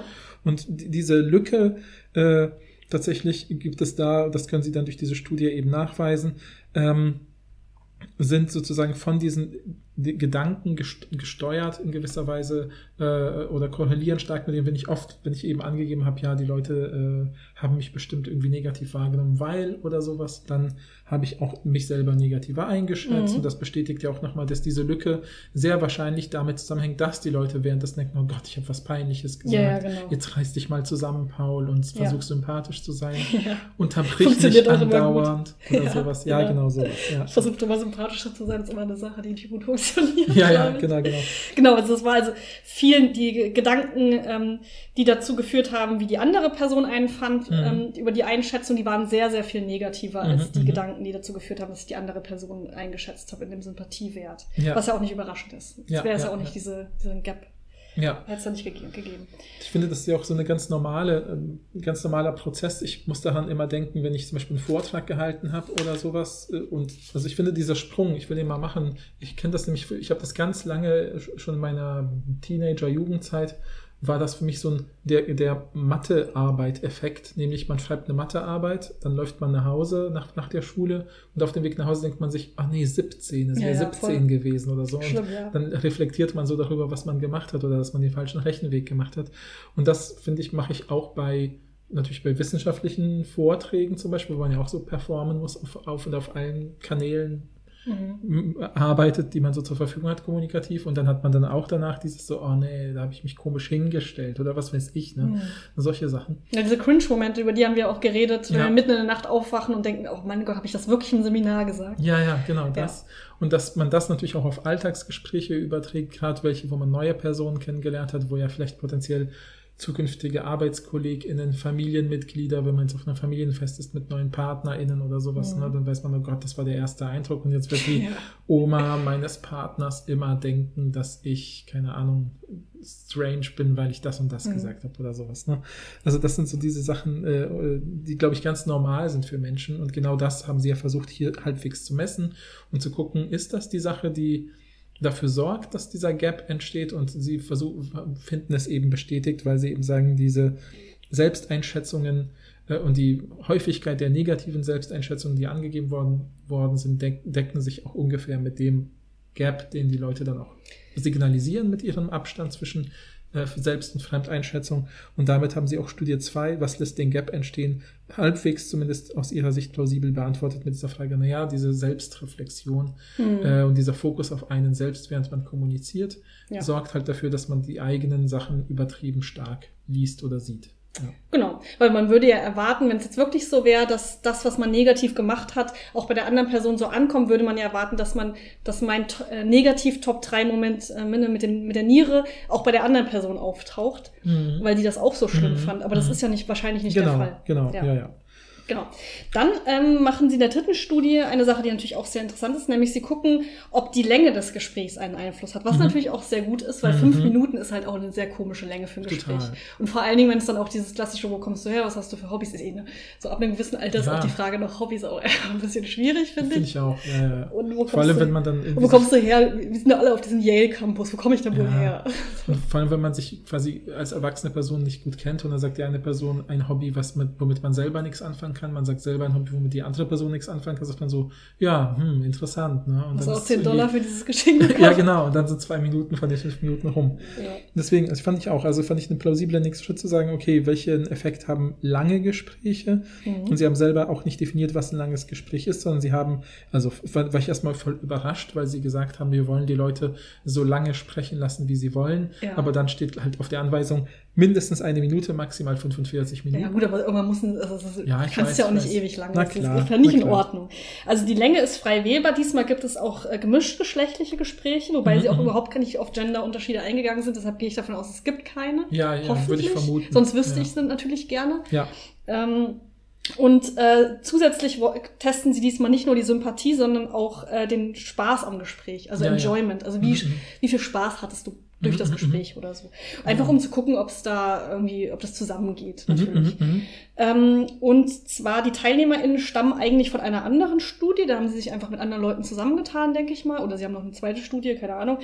Ähm, die, äh, diese andere Studie will eigentlich nur testen, äh, was, die, was die Länge eines Gesprächs vorhersagt. Also welche Faktoren führen Mhm, dazu, mhm, dass ein mhm. Gespräch länger ist. Mhm. Das wollte diese andere Studie testen. Und da haben sie sich dann einfach angeschlossen, weil sie sich dachten, ja, Länge wollen wir auch testen. Und dann fragen wir noch ein paar zusätzliche Fragen. Hat sich die Sache? Ja, Ähm, es sind 102 TeilnehmerInnen, 52,9 Prozent Frauen und die waren ungefähr 24 Jahre alt. Kommen, das sind einmal Studierende und einmal Leute einfach, wie sie sagen, aus der breiten Bevölkerung, Mhm, also alle mhm. möglichen Leute. Dafür haben sie 15 Dollar bekommen. ja, ja, genau. Entschuldigung, dass ich das jetzt hier so sage, aber ich finde das ist wirklich auffällig. Sonst kriegen die Leute immer nur einen Dollar Ja, für genau. echt viel Arbeit. Oder du kommst in deine Lostrommel für einen. Amazon-Gutschein oder irgendwie sowas. ja, ja, ne? genau. Also das war aber irgendwie- 15 Dollar ist echt einfach nicht krass. Na gut, aber gut, die müssen ja auch eine Stunde ungefähr opfern. Also das Ja. ist auch interessant, nur dass ihr es wisst, nicht, dass ihr denkt so, ah toll, jetzt können die Leute irgendwie sagen, ich habe heute keine Zeit, ich kriege 15 Dollar, dann rede ich zwei Minuten mit jemandem weg. Nee, die müssen ja danach äh, einen Fragebogen beantworten wieder und sie kriegen danach noch andere Aufgaben, damit sie garantiert mindestens eine Stunde beschäftigt sind. Das heißt, ich direkt dachte, was denn für andere Aufgaben? Müssen die dann den- das Labor fegen oder was? ja, Das habe ich nicht verstanden. Es gibt immer, also ganz ehrlich, wenn du ein großes Forschungsinstitut bist, hast du immer irgendwelche Fragebögen, die rumfliegen, weißt du, so wie bei socialsciences.com oder so, und dann kannst du sagen, ja, loggen Sie sich da mal ein und machen Sie noch einen Fragebogen oder so. Es ist dann auch Aber es wäre okay. gut, wenn einer noch einen Fragebogen macht, die andere Person fegt den Raum. Gibt so eine Person, die Cupcakes besorgt. Na, die Und haben dann das wahrscheinlich andere. Online-Studien beantwortet, Ja, würde ich vermuten. Das ist das naheliegendste. Aber meine, meine Idee ist besser, finde ich. Find, ja, wäre lustiger auf jeden Fall, genau. Nee, und genau. Die dürfen also reden, solange sie wollen, werden, das ist sozusagen der wesentliche Unterschied, sind gemischte Geschlechter, solange reden, wie sie wollen. Es wird nicht nur nach Likability, also gemocht werden, gefragt, sondern auch nach Enjoyment, also Freude, Spaß, Genuss. Ähm, Und sie sitzen sich gegenüber an einem kleinen Tisch. genau, sitzen sich gegenüber an einem Scheint aber kleinen keinen Tisch. keine, keinen Einfluss zu haben, Genau, aber scheint- wollte ich trotzdem nur noch mal gesagt haben. Genau. Und dann sollen sie eben auch wieder die Frage, dann gehen, danach gehen sie wieder in einen anderen Raum, klicken auf bestimmte Fragebögen und sollen beantworten, wie sehr mochte ich die andere Person, wie sehr habe ich das Gespräch genossen und wie sehr denke ich, hat mich die andere Person gemacht und wie sehr denke ich, hat die andere Person das Gespräch genossen. Ja. Äh, Und die vielleicht, dann kommen wir schon zu den Ergebnissen, denn die Dauer der Gespräche war im Schnitt 23 Minuten mit einer Standardabweichung von 15 Minuten. Standardabweichung heißt, das ist sozusagen die durchschnittliche Plus-Minus Länge Ja. des Gesprächs. Also es, von zwei Minuten bis 45 Minuten war alles dabei. Ich dachte, Genau. fand ich direkt wieder witzig, weil ich dachte, was ist bei diesem zwei Minuten Gespräch passiert? Ich habe mir dann direkt vorgestellt, die eine Person sagt so, und kriegst du auch 15 Dollar dafür? Die andere sagt so, ja. Hast du auch das Gefühl, wir wären besser dran, wenn wir den anderen Fragebogen oder diesen Care-Plechter nehmen? Dann sagt die andere Person so, Ja. ja. und dann ist das Gespräch zu Ende. ja, oder die Personen haben sofort gemerkt, dass sie unterschiedlicher Meinung sind bei wesentlichen Themen Stimmt. und haben gedacht, Wen wählst äh, du so? Und dann war es Ja, direkt genau, weg. Ne? genau, genau. Aber würde mich natürlich direkt interessieren. Also, Also- die andere Studie würde mich dann interessieren, ne? Äh, welche Faktoren führen zur Länge des Gesprächs? Also Mhm, die, die mhm. sich angeschlossen haben. Das ist eine interessante Studie, müsste wir man sich eigentlich mal angucken. Ne? Ja. Also wenn eine Person schreibt interessant, Ja. suchen wir es raus. Äh, auf jeden Fall, also deswegen Dauer im Schnitt 23 plus minus 15. Im, das würde ich sagen, Standardabweichung würde ich jetzt grob schätzen. 75 bis 80 Prozent der Gespräche haben eben 23 plus 5, minus 15 Minuten gedauert. Oh, eine gute Zeit eigentlich. Ne? Ja, genau. So ein erstes Gespräch. Ähm, und da fand ich schon das allererste und interessanteste Ergebnis, dass sozusagen sowohl bei der Frage, wie sehr mag ich und wie sehr werde ich gemocht und wie sehr macht mir das Freude oder ich genieße das Gespräch, wie sehr genießt die andere Person wahrscheinlich das Gespräch, dass das über Zeit immer gestiegen ist. Also wenn man kurze Ja. Gespräche hatte, waren die Werte eher weiter unten, sage ich mal, auf dieser 1 bis 7er Skala und je länger das Gespräch war, desto eher sind im Schnitt die Mhm. Sachen hochgegangen. Aber auch nicht überraschend. Genau, nicht Also würde man ja auch denken, nicht. weil du kannst ja auch jederzeit abbrechen, dieses Gespräch. Und wenn Ja. das ein blödes Gespräch ist, würdest du ja denken, das breche ich dann direkt ab. Und Ja, wenn ja, du ja, 45 Minuten durchhältst, würdest du ja nicht denken, okay, die Person, also außer es ist halt so eine hitzige Diskussion oder so, aber würde man nicht erwarten in so einem Laborsetting. Und was ich auch oft eben mehr weiß aus anderen Kontexten ist, wenn Menschen sowas gefragt werden, wie zum Beispiel sowas gefragt werden, wie meinst du, dieses Gespräch lief gut? Dann habe ich quasi in einem, dann, was ich dann mache, typischerweise in meinem Kopf ist, also nicht ich, sondern auch andere Menschen, das hat man über Studien herausgefunden, dass sie drüber nachdenken, wie würde ich jetzt anderen Menschen plausibel machen, dass das ein gutes Gespräch war? Naja, ich würde ein paar Situationen nacherzählen, die zum Beispiel witzig waren. Und wenn das Gespräch 45 Minuten lang war, habe ich wahrscheinlich mehr zu erzählen und Mhm. aufzuzählen, was das Gespräch sympathisch gemacht hat, als wenn es ein kurzes Gespräch war. Das heißt, je länger es wird, desto eher äh, habe ich auch Aufhänger oder Anker, die mir sozusagen signalisieren, Stimmt. das war ein sympathisches Und- Gespräch, weil ich kann das und das und das daraus erzählen. Und das kann ich bei einem kurzen Gespräch nicht unbedingt. Voll, und es float ja. Je länger du bist, desto mehr kommst Mhm. du ja in so einen Flow rein. So, ah, jetzt redet die Person, dann redet die andere. Und es ist nicht mehr so awkward mit, ich stelle eine Frage, du stellst eine Frage, sondern man kommt ja vielleicht wirklich in ein echtes Gespräch und Mhm, nicht nur in mhm, dieses, mhm. wir sind jetzt in einem Laborsetting, lass mal die klassischen Fragen abhandeln. Ne? Ja, Und deshalb würde man ja auch denken, je länger, desto besser kommt man in so einen Flow rein. ja, ja. Genau, also je länger, desto mehr, also die Menschen mögen sich, desto länger das Gespräch gedauert hat. Also mit längeren Gesprächen mögen die Menschen sich mehr, wollte ich sagen. Ja, ja. Aber der Gap bleibt auch bei langen Gesprächen. Also Genau. sowo- wir haben sowohl ein Liking Gap als auch ein Enjoyment Gap. Genau, also das ist jetzt das Interessante, dieser Abstand zwischen äh, der Selbsteinschätzung, äh, äh, zwischen der Einschätzung, wie sehr man die andere Person interessant findet und der Selbsteinschätzung, äh, der Abstand bleibt stabil. Das heißt, dieser Wert geht auch hoch. Also wenn ich zum Beispiel bei einem kurzen Gespräch sagen die Leute vielleicht, wie, was denkst du, wie sympathisch findet dich die andere Person, dann sage ich bei einem kurzen Gespräch vielleicht vier, Mhm. aber bei einem längeren Gespräch vielleicht fünf oder vielleicht sogar sechs. Mhm. Aber dann habe ich bei dem anderen eben noch höhere Werte gegeben, sodass der Abstand stabil bleibt. Man könnte ja vermuten, das wäre vielleicht eher eine Hypothese, dass vielleicht bei einem kurzen Gespräch der Abstand von mir aus eins ist. Ja, ich habe bei dem einen so, ich bin selber, denke, die andere Person ist sechs, ich selber bin nur eine fünf. Ja. aber wenn das Gespräch länger dauert, könnte ich ja vielleicht denken, nö, dass die andere Person war eine sieben und ich auch, weil Ja. nach 45 Minuten habe ich gemerkt, wir funken total gut. Aber wie, Aber- wie du direkt wenig bescheiden gewirkt hast, finde ich. Du hast doch so ein Gesicht gemacht und so eine Gestik. Ich bin Ja, immer noch auf, mein, mein Bescheidenheitsargument zieht immer noch, finde ich. Ja, ja, voll, voll. Und das, das ist äh, interessant, weil ne, also der, der Abstand hätte ja vielleicht enger werden können oder so, aber es ist sozusagen äh, ungefähr stabil geblieben, egal wie lang das Gespräch war. Zwar was insgesamt fand man die andere Person sympathischer und auch die Wahrscheinlichkeit, dass man selber für sympathisch gehalten wurde, ist gestiegen, aber der Abstand dazwischen ist immer ungefähr gleich geblieben. Mhm. Ja. Was ja schon ein bisschen überraschend ist, dass es nicht sich angegleicht hat, je Ja. länger das Gespräch ist. Mhm. Gleichzeitig muss man immer noch sagen, es ist auch eine künstliche Situation in einem Laborsetting Mhm, und es mhm. ist halt auch ein Abstand von so 23 Minuten bis 45 Minuten Ja, oder, so. ja, oder zwei. Minuten halt bis 45 Minuten, aber das war, ich gehe mal davon aus, es war halt ein Gespräch. Ich glaube nicht, dass so viele so wenig, äh, so kurz waren. ja. Ähm, deshalb, es gibt immer noch andere Erklärungen dafür. Ja. Und deshalb nehmen, machen sie auch das, finde ich, Richtige, nämlich in die, in die sogenannte echte Welt zu gehen. Das Mhm. ist auch interessant, wie sie das definieren, Mhm, die mhm. echte Welt. Wir befinden uns jetzt nämlich in der wirklich echten Welt von, wie rede ich mit fremden Workshops. Ja, genau. ne, Also diese How to Talk to Strangers Workshops scheinen sehr weit verbreitet zu sein. In dem Fall machen sie das, führen sie das in Ich finde das so äh, witzig, weil als Kind kriegst du immer beigebracht, dass du nicht mit Fremden reden darfst. Und dann so. als Erwachsene switcht das so, dann musst du plötzlich mit Fremden Mhm, mhm, reden. Das fand ich so absurd. Aber kennst du das nicht? Ich kenne das total noch aus meiner Kindheit, dass ab irgendeinem Alter äh, meine Eltern mich dann sozusagen bewusst in so Situationen geschubst haben, sage ich mal, also nicht unangenehm, wo ich mal mit Fremden reden musste, was wie, komm, geh du mal vor und du darfst jetzt selber beim Bäcker bezahlen. Ja, ja, aber nur so das- Institution. Du würdest ja nie sagen, guck mal, diese fremde Person auf der Parkbank, setz dich doch mal zu dir und frag, ob sie Süßigkeiten hat. Das würdest du ja nie Ja, machen. ja, das stimmt, das stimmt. Und natürlich ja, ja. Mit, mit, mit dem Bäcker oder mit der Fleischerin oder so. Aber Mhm. ja, gut. Aber ich fand das so witzig, dass das so, weil diese Bücher, früher diese Kinderbücher heißt ja immer, hießen ja immer, rede nicht mit Fremden. Ach so. und diese ja, Workshop ja. heißt so, wie ich mit Fremden rede. Und ich fand das Na so gut, witzig okay, einfach. okay, ja, ich Und ich habe mir natürlich direkt vorgestellt, wie ich zu diesem Workshop gehe, wie unangenehm das wäre. Mhm, mhm. Aber gleichzeitig ist es halt auch so absurd zu sagen, das wäre die echte Welt, weil in diesen Workshops lernst du ja ich, offensichtlich, ich weiß nicht, wie das abläuft, das stelle mir ganz furchtbar vor, Mhm. aber ich stelle mir vor, wie da so 20 Leute sind mit so Namensschildern und die Mhm. laufen dann immer so durch den Raum mit so Häppchen und, und gehen dann so zu, und Wendell, was bringt dich hierher? Und so, und das sind so unangenehme Gespräche natürlich, weil alle Leute wissen ja nicht, wie man mit Fremden redet, sonst wären sie ja nicht bei diesem Workshop. Aber sie wollen es ja offensichtlich lernen und lernen das sicherlich mit eher so künstlichen Icebreaker-Sachen, würde ich erwarten. Ich weiß es nicht, wie diese Workshops sind, aber ich denke mal, Ich denke, du unterschätzt es. Also ich, ja, ich möchte mich auch nicht lustig machen über die Workshops, Ja. aber es ist ja kein, es ist ja trotzdem erstmal noch ein künstliches Gespräch. Aber und ich es würde ist ja ja sehr gezwungen. Zu Recht, also es, ist, es muss ja ein künstliches Gespräch sein, die Leute sich in einem Schutzraum befinden. Also ich würde sagen, also Ja, deshalb die. Arten von Workshops, die ich kenne, wo Leute tatsächlich so Redehemmschwellen überwinden sollen, funktionieren ja allein schon auf dieser Basis. Man weiß, alle anderen, die da sind, haben ähnliche Probleme. Das heißt, es ist schon mal nicht peinlich, wenn ich als erstes sowas sage wie, boah, das fällt mir jetzt gerade echt schwer, das Gespräch anzufangen. Dann sagt die andere Person wahrscheinlich, ja, mir fällt das auch immer schwer. Zack, und schon ist man in einem Gespräch Mhm. darüber, was man für awkwarde Gesprächssituationen hatte. ja. Und das ist dann quasi der Icebreaker-Moment schon da, den man selber konstruiert hat. Also ich würde ja vermuten, dass allein das Bewusstsein darüber, dass die anderen ähnliche Ängste haben, das halt senkt. Deswegen ist es ja auch so förderlich, Leuten, mit Leuten über sowas zu sprechen und das selber Ja, mitzuteilen, weil es anderen eben auch bei anderen auch Hemmschwellen senkt und dadurch natürlich auch diese Ängste dann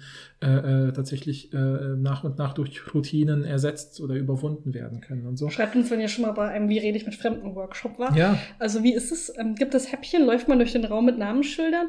Oder bekommt man so Anweisungen? also ich habe Übt man das? Ist, oder ist man, macht man auch so Rollenspiele oder ist man immer äh, die eigene Person? Mhm. Solche Sachen würde mich schon interessieren. das stimmt. Also ich Aber glaub, trotzdem ist es kein, ist es nicht die echte Welt, wollte ich mir trotzdem nochmal sagen. Naja, es ist echt her, weil sie eben nicht im Labor sind. Also Aber es ist nicht so schlimm, es kommt ja noch die nächste Studie. Ja, das stimmt. Also meistens definieren ja auch äh, Leute in der Wissenschaft die reale Welt als nicht ins Labor die Menschen holen, sondern raus in die Welt gehen aus dem Labor. Ich stelle mir halt vor, dass diese Gespräche auch sehr künstlich sind. Aber ich weiß es Mhm. natürlich nicht, weil ich war da noch nie.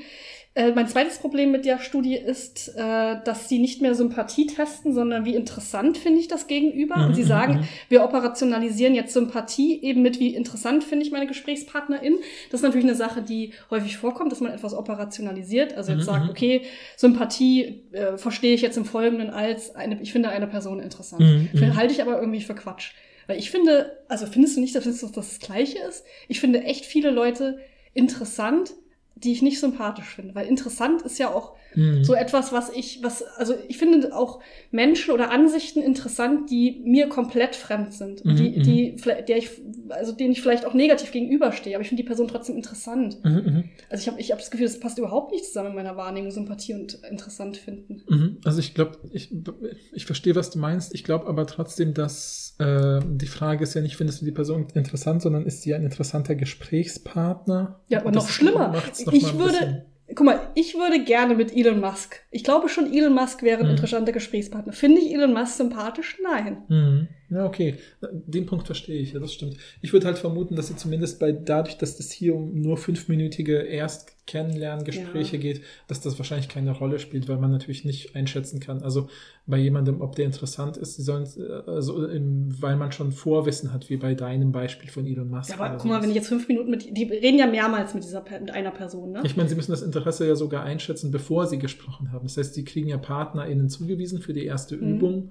Ja, das heißt, wir beide könnten da jetzt auftauchen, wenn wir uns nicht kennen würden. Dann kriege ich, dann kriege ich so ein Schild, da steht Rebecca, dann gucke ich auf deinen Namensschild, ah, da ist Rebecca. Und dann kommt, Ja. kommen die Leute von der Schule und sagen, schätzen Sie mal ein, wie interessant die andere Person sein wird und schätzen Sie ein, wie interessant die andere Person Sie finden wird. Ja. Ja, und dann sollen die Leute das einschätzen. Das ist sozusagen Schritt eins der Untersuchung. Und Schritt zwei ist das gleiche, die gleichen Fragen nochmal, nachdem sie dieses fünf Minuten Gespräch geführt haben. Ja, ja. Ähm, Und eine Person könnte ja auch ein I love Elon Musk T-Shirt anhaben. Konnte ich trotzdem denken, ja, das ist eine interessante Person. Ja, ich ja. finde, ich verstehe auch nicht, warum das, was das jetzt soll mit der, also wieso sie das überhaupt plötzlich gemacht haben. Das macht doch, Mhm, also mhm. wieso haben sie, wieso sind nicht weiterhin mit Sympathie gefahren? Das, also wo ist denn überhaupt der, wo ist die, die, die, der, die Forderung, das überhaupt so zu machen plötzlich? Mhm, mhm. Wo kommt das her? Also ich glaube, das war wirklich, vielleicht hat es sich einfach angeboten und das war eine Möglichkeit, das irgendwie zu machen, dass man sagt, okay, wir versuchen es wirklich mal in einer Nicht-Laborsituation. Nee, nee, ich meine dieses mit dem, mit dem, wieso haben die die Leute nicht gefragt, wie sympathisch findest du die andere Person? Ach so, Wieso ach, haben sie wieso? nach interessant gefragt plötzlich? Mhm, mhm. Also gibt es dann Mehrwert plötzlich? Ja, das, haben sie auch nicht stimmt, begründet. Das haben sie auch nicht erklärt. Nein, ja, genau. hab ich überhaupt nicht verstanden. Ich habe auch auch- nicht viel drüber nachgedacht, muss ich sagen. Ich habe es einfach hingenommen. Meldet euch bei uns. Ja. Leute von dieser Studie, die uns nicht verstehen kann, vermutlich. Auf jeden Fall haben dann an diesen Workshops insgesamt 118 Leute, also nicht an diesen, also 118 Leute aus diesen Workshops hatten so Lust, mehrere an dieser Workshops Untersuchung ja, genau. teilzunehmen. Äh, dann gab es dann noch so ein paar Leute, die dann nachträglich gesagt haben, bitte nehmt meine Ergebnisse doch nicht oder so, weil ich da Mhm. irgendwie ein Problem mit habe, was ja voll okay ist. Deswegen haben sie ja letztlich exakt 100 Teilnehmende, von denen 54 Prozent weiblich sind und das Alt Durchschnittsalter ist 30 plus minus 9, also von 21 bis 39. äh, Das sind so die Mhm. Hauptaltersklassen. Ähm, und dann ist für die halt wieder interessant, jetzt haben wir halt eine, eins, eine Skala von 1 bis 5, das heißt die Mitte ist 3, Rebecca.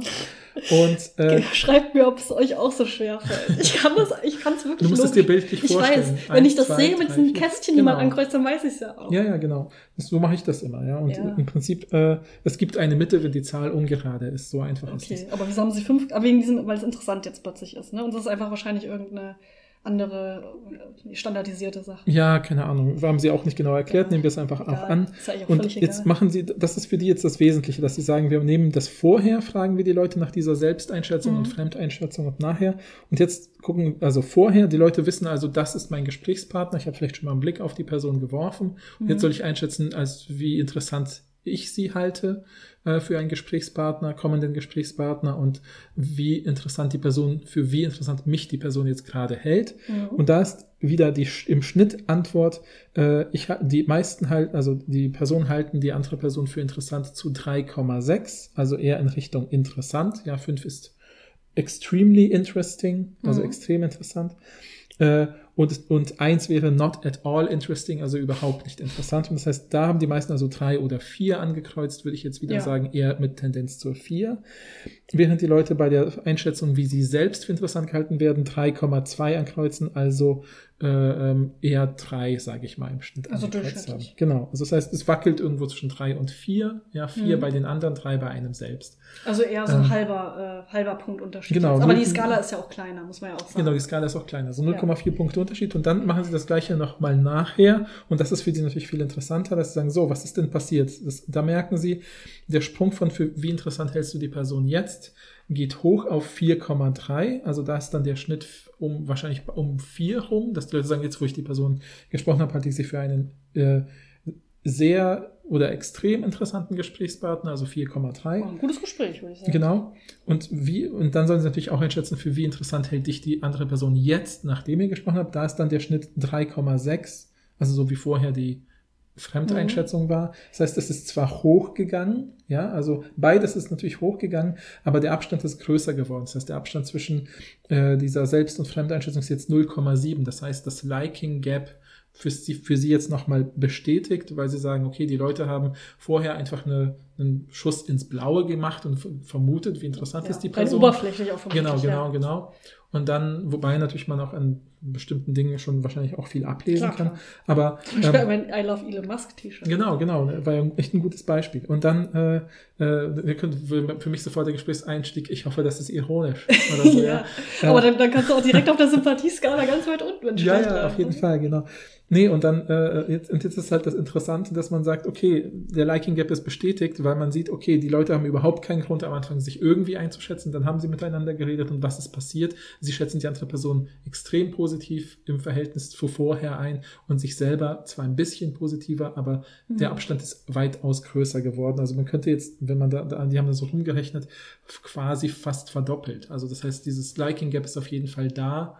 Und sie haben, denn sie wollen ja darauf hinaus, nach einem ersten spontanen Gespräch machen wir uns zu viele Gedanken und denken, wir waren unsympathisch. Und genau das bestätigt das ja. Mhm. Also, Be beziehungsweise sogar schon vor dem Gespräch gibt's ja auch schon ein Gap. ja, genau. Aber, Aber, ähm, das Gespräch erhöht die Verunsicherungsrate oder Verunsicherungsrate. aber man kann auf jeden Fall trotzdem auch äh, daraus ziehen, dass Gespräche in der Regel interessanter sind als gedacht. Das kann Mhm. man auch sagen. Stimmt. Mhm. Und äh, theoretisch könnte man, ich würde sagen, es gibt nicht nur ein Liking Gap, nicht nur ein Enjoyment Gap, sondern auch ein Interest Gap. Mhm, so, weil ich mhm, das mhm. Gefühl habe, es macht für mich keinen Sinn, das als Liking Gap zu bezeichnen. Mhm. Aber offensichtlich gibt es auch eine Lücke dazwischen, wie interessant ich die Person finde und wie interessant die Person mich findet. Mhm. Erneut könnte man aber wieder sagen, könnte aber auch was mit Bescheidenheit, beziehungsweise ich will nicht gemein sein, also sage ich dieser Person, Mhm. die ich jetzt auch noch in diesem Workshop kennengelernt habe, sage ich doch nicht, dass ich die unsympathisch finde, trotz des T-Shirts.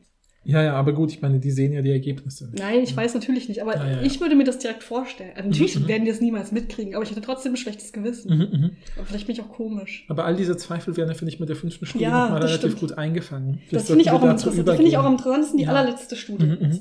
Und zwar geht es da zum einen wieder um Zeit und diesmal aber um längere Zeitabstände, Mhm, mhm. weil wir haben ja schon über Gespräche von einer Mi- Minute bis 45 Minuten. Jetzt bei diesem Workshop gab es ja auch noch verschiedene Momente, wo Mhm. man äh, die Leute gefragt hat. Und jetzt kommt aber noch ein größerer Zeitabstand zusammen, äh, also dazu, Ja. nämlich ein ganzes akademisches Jahr. Mhm, mhm. Sie haben nämlich ähm, äh, sich wieder einer anderen Studie angeschlossen, diesmal Mhm. eine Langzeitstudie zu College-MitbewohnerInnen, Mhm. die irgendwas mit Persönlichkeitsmerkmalen wurde da, glaube ich, getestet, Ja, ist ja, ja. auch irrelevant. Genau. Was die aber sich äh, noch dazugefügt haben, ist eben zu schauen, ähm, wie sympathisch, jetzt kommt wieder Sympathie, also dieses Mhm, mhm, interessant mhm. haben sie irgendwie wieder weg, ich, ich weiß es einfach nicht, ist ja auch egal. Wie sympathisch finde ich meine College-MitbewohnerInnen ähm, über ein ganzes Jahr zu fünf verschiedenen Zeitpunkten, also als sie zusammengewürfelt wurden als neue MitbewohnerInnen Mhm, mhm, und dann mhm. bis zu einem ganzen Jahr, wo sie zusammen gewohnt haben. Mhm. Und wie denke ich, meine MitbewohnerInnen, wie sympathisch finden die mich wieder? Ja, ja, genau. Und das waren 102 StudienanfängerInnen äh, an der Uni Yale. Ähm, und das äh, fand ich ganz interessant, dass sie das nochmal geschrieben haben. Wie funktionieren eigentlich diese Zuschreibungen von MitbewohnerInnen? Das ist nämlich nicht zufällig, Mhm. sondern offensichtlich mussten die dann so Fragen beantworten, wie, wann gehst du so schlafen? Hörst du gern laute Musik? Mhm. Mhm. Und dann wurden eben Leute zusammengebracht, die natürlich gut zusammenpassen, die Ja, ja, beide heißt- FrühaufsteherInnen sind Genau, zum das Beispiel. heißt, es ist schon mal ziemlich naheliegend anzunehmen, dass die jetzt nicht, dass da vielleicht eine, so eine Sache wie die andere Person nervt, weil sie immer morgens aufsteht und laut Musik hört, während ich noch schlafen will, Mhm. äh, ist wahrscheinlich nicht der Fall, sondern die sind schon so, dass ihre Lebensgewohnheiten halbwegs passen. Genau, Persönlichkeitsmerkmale allerdings nicht. Mhm, mhm. Also nur, es geht wirklich nur um diese Gewohnheiten. ja, ja, genau. Das wird eben bestimmt. Genau, und ähm, das ist dann aber nicht nur eins zu eins Paarungen, sondern auch, man kann bis zu vier MitbewohnerInnen Genau. haben und die muss man dann alle raten. Genau, genau. Und die sind alle im, im Schnitt 18 plus minus halbes Jahr, also sehr jung und sehr eng vom Mhm. Alter her.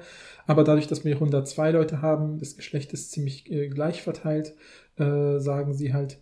Ähm, und die fragen eben über ein, wie du gesagt hast, über ein akademisches Jahr, das geht offensichtlich von September bis Mai, äh, fragen sie eben fünfmal äh, nach diesen Werten und das ist fast wie Studie 1, die Fragen, nämlich, ne, also wie, magst du die Person, würdest du mit ihr häufiger, willst du mit ihr häufiger zu tun haben, könntest du dir vorstellen oder seid ihr sogar schon Freunde, also diese typischen Fragen Mhm. und natürlich diese Fragen wieder umgekehrt im, was denkst du, wie die andere Person über dich denkt, ob sie dich Ja. mag, ob sie freund, befreundet sein will und so weiter, ja. Ja. So. Und äh, da ist jetzt halt interessant, dass sie das eben an fünf verschiedenen Zeitpunkten fragen, mit verschiedenen Zeitabständen auch. Nämlich äh, im äh, September, Oktober und Dezember. Also jedes Mal mit äh, Also September fängt das Jahr an, also die kommen ne, von der Genau. Schule frisch wahrscheinlich genau, in der Regel. Genau. Und dann ist Fragen, werden sie ganz am Anfang gefragt und dann, wie du gerade gesagt hast. Genau, also es ist am Anfang sozusagen September, Oktober, Dezember, Februar, könnte man sogar sagen. Also immer einen Monat dazwischen, wo sie es Mhm. nicht fragen. Und dann ist von Februar bis Mai nochmal ein großer Sprung, wo sie dann fragen, was halt interessant ist, wie sie dann später nochmal hinzufügen, weil im Mai müssen sie dann, nachdem das erste akademische Jahr rum ist, entscheiden, ziehen sie in ein anderes Haus, bleiben sie Bleiben sie gemeinsam zusammen, in dieser genau. Gruppe oder ziehen sie was sich aus der Vierer-WG mit einer bestimmten Person woanders hin. Das heißt, da müssen sie dann mehr Aufmerksamkeit auch aufeinander und auf das, die Sympathien legen. Und da sind natürlich dann solche Fragen wie nach sympathisch sein und äh, äh, gemocht werden und so weiter plötzlich äh, sehr relevant Ja, und voll. werden besprochen. So. Kann man sich natürlich vielleicht auch schon denken, was das für einen Einfluss hatte. Mhm, mhm. Interessant auch, in der allerletzten Befragung, der letzten Etappe, haben sie die TeilnehmerInnen nochmal in zwei Gruppen aufgeteilt. Mhm. Die eine Gruppe hat einen Anreiz bekommen, die andere nicht. Der Anreiz war, Äh, also sie haben da so einen kleinen äh, Mhm. so, so einen Text geschrieben, aber nach, es war sowas wie nach dem Motto, ähm, wer die akkurateste Einschätzung macht, wie die andere Person dich findet, gewinnt 100 Dollar. Mhm, mhm. Und da, ähm, das da, und die andere Ja, Gruppe, Geld so. die andere Gruppe, ich weiß nicht, wo die das Geld her haben. Ja, ja. Die andere Gruppe, aber wo ist ja auch Yale und Harvard, ne? Die Mhm, schmeißen vielleicht auch mit mhm. Forschungsgeld um sich, man weiß es nicht. Ja, ja, ja. Ähm, die andere Gruppe hat über, hat, da wurde eben nichts von so einem Anreiz geschrieben. Und warum sie das machen, ist natürlich, äh, wir haben ja die ganze, also ich habe mich ja auch die ganze Zeit gefragt, liegt es vielleicht an Bescheidenheit? Mhm, mhm. Und damit wollten sie Ja, oder Höflichkeit. oder Höflichkeit Ja, ja. und sie dachten sich so, Ge- Geld wird diese moralisch tollen Menschen dazu bewegen, endlich akkurat zu sein. Ja, ja, also finde ich auch total pl- plausibel, weil die Leute könnten ja wirklich, ne, wenn ich da sitze und denke, na gut, ich denke jetzt mal, die Person schätzt mich vielleicht so und so ein, äh, die Person findet mich richtig toll, das kann ich natürlich hier nicht ankreuzen, deswegen mache ich jetzt aus Höflichkeit eine Ziffer drunter. Aber wenn ich dann ge gesagt bekomme, hey, du kriegst 100 Dollar, wenn du das richtig einschätzt, dann denke ich so, aber wahrscheinlich hat die Person schon, weil sie mich so toll findet, doch fünf angekreuzt Ja, oder sechs. Geld korrumpiert deinen Also, Charakter. Paul. also kreuze ich dann auch eher fünf oder sechs an bei der Fremdeinschätzung. Und da ist natürlich das Interessante, dass sie rauskriegen, nein, es macht, gibt keinen Unterschied zwischen der Kontrollgruppe, die da Geld für Präzision geschenkt bekommt, für Exaktheit, versus die Leute, die einfach gar nichts bekommen, außer den Standardbezahlungen für diese Teilnahme an der Studie. Ähm, Und da hätte man ja vielleicht sowas rauskriegen können wie, okay, alle, die 100 Dollar bekommen, haben es anders eingeschätzt oder Mhm. so. Da sind dann plötzlich, haben sie diese ganzen Höflichkeits-, äh, Bescheidenheitsmasken fallen lassen und äh, angekreuzt, dass die sehr beliebt oder sehr unbeliebt sind oder was weiß ich, äh, Mhm. so wie sie sich halt selber einschätzen. Ist aber nicht passiert, Nee. sondern das ist tatsächlich, äh, macht das keinen Unterschied.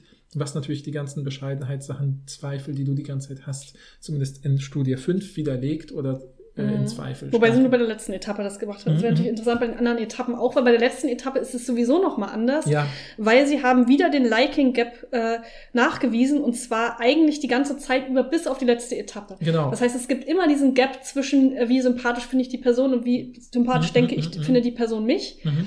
Ähm, ist wirklich relativ lange da, also wirklich so ein halbes Jahr lang, Ja. bis zum letzten Zeitpunkt, wo es dann ja auch darum geht, dass ich dann entscheide, ob ich mit der Person länger zusammenlebe.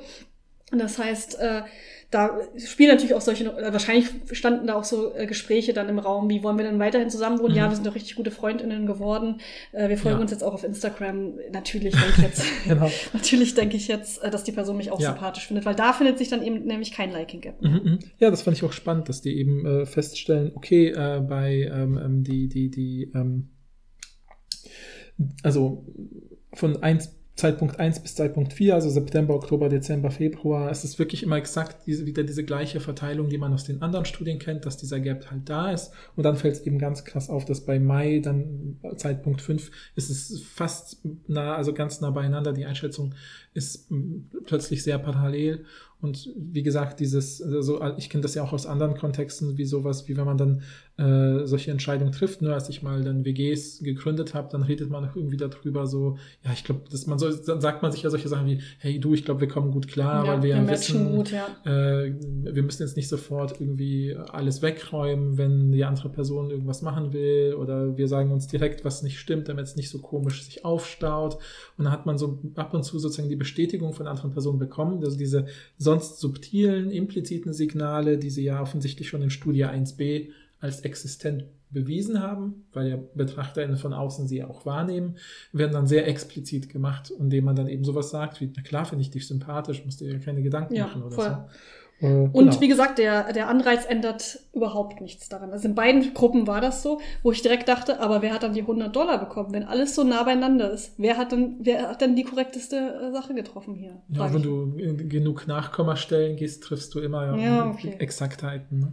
ja. Ich fände es dann aber fair, wenn alle 100 Dollar bekommen würden. Yale und Harvard. Ja, ich glaube, die haben es ja auch. Aber, aber ist damit wirklich die Bescheidenheitssache aus dem Raum Mhm, mhm. gerollt? Nee. Geräumt. geräumt, genau. Weil, könnte es nicht auch sein, dass Bescheidenheit so lange eine Rolle spielt, wie man sich nicht gut kennt? Und wenn Mhm. man sich sehr gut kennt, Mhm. spielt halt sowas wie Bescheidenheit und Höflichkeit nicht mehr so eine große Rolle, weil man weiß, wie die andere Person tickt? Mhm. Weiß ich nicht. Also ich glaube, ähm, Leute, die sehr stark an psychologische, empirische Studien glauben, würden dir widersprechen. Mhm. Und ich bin keiner davon. Ich weiß aber auch nicht, ob es mich so richtig, ich bin auch nicht richtig überzeugt davon, weil ich schon das Gefühl habe, ich, ich glaube auch, dass sie recht haben. Ich glaube schon, dass es diesen Liking Gap gibt. ja, ja. Mhm. Wie gesagt, ich bin nur nicht hundertprozentig überzeugt, ob sie es einwandfrei nachgewiesen haben. Ja, genau. Mhm. Ähm, aber ich glaube, es, es hängt jetzt auch nicht so viel mit, für mich daran, weil ich auch das Gefühl habe, es, wahrscheinlich haben die auch recht. Aber ich finde, sie, ich, mich ärgert, dass das die das so schnell weggewischt haben mit der Bescheidenheit, Mhm. nur mit der Schüchternheit. Das habe ich überhaupt nicht verstanden. Das Mhm, ist richtig. mhm, mhm. Und mit dem Anreiz, das ist schon ein guter, gutes Argument. Hätte man vielleicht dann noch mal testen müssen, ob das bei anderen dann auch der Fall, in anderen Studien, äh, in anderen ähm, Etappen auch der Fall wäre, auch bei kürzeren Gesprächen. Mhm. Hm.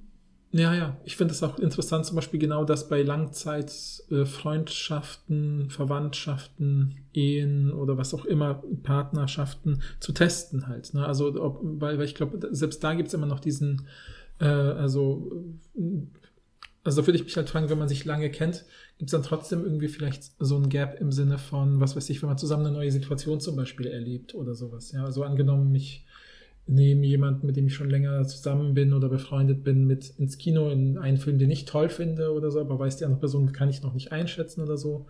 Dann könnte man ja auch gucken, so wie höflich denkt die Person müsste sie sein, wie sehr schätze ich, dass die andere Person mir gegenüber höflich ist und nur so tut, Mhm. ob der Film schon ganz okay gewesen Ja, ja. wäre und sowas. Aber ich glaube, so, solche Sachen spielen auch mega krass eine Rolle. Also trotzdem. Ja, voll. Also wie häufig habe ich schon gesagt, ich fand den Film ganz gut mit Leuten, die ich jetzt nicht so gut kenne. Mhm, Aber wenn, wenn wir jetzt zusammen einen Film gucken, würde ich ja offen sagen, ey, Ja, den Film, den wir gestern zusammen geguckt haben, der war echt scheiße. Ja, ja, genau, genau. Und das finde ich, finde ich auch spannend. Und dann könnte man natürlich vorher solche Bögen machen, wie, wie sehr schätzen Sie die Person als jemand ein, der Ihnen direkt sagt, was die Meinung ist oder so. Ne? Mhm. Hab- schätzen Sie, schätzt die andere Person ein, dass sie direkt die Meinung sagen und sowas. Ich habe jetzt gerade halt überlegt, ich habe ja die ganze Zeit gedacht, wenn ich an dieser Studie teilnehme, ich rede immer nur von mir selber, ich weiß echt natürlich nicht, wie andere Leute das ich glaub, machen. diesen Aber, aber bei den anderen Studien habe ich ja auch gedacht, ich würde mich nicht nur selber bescheidener einschätzen.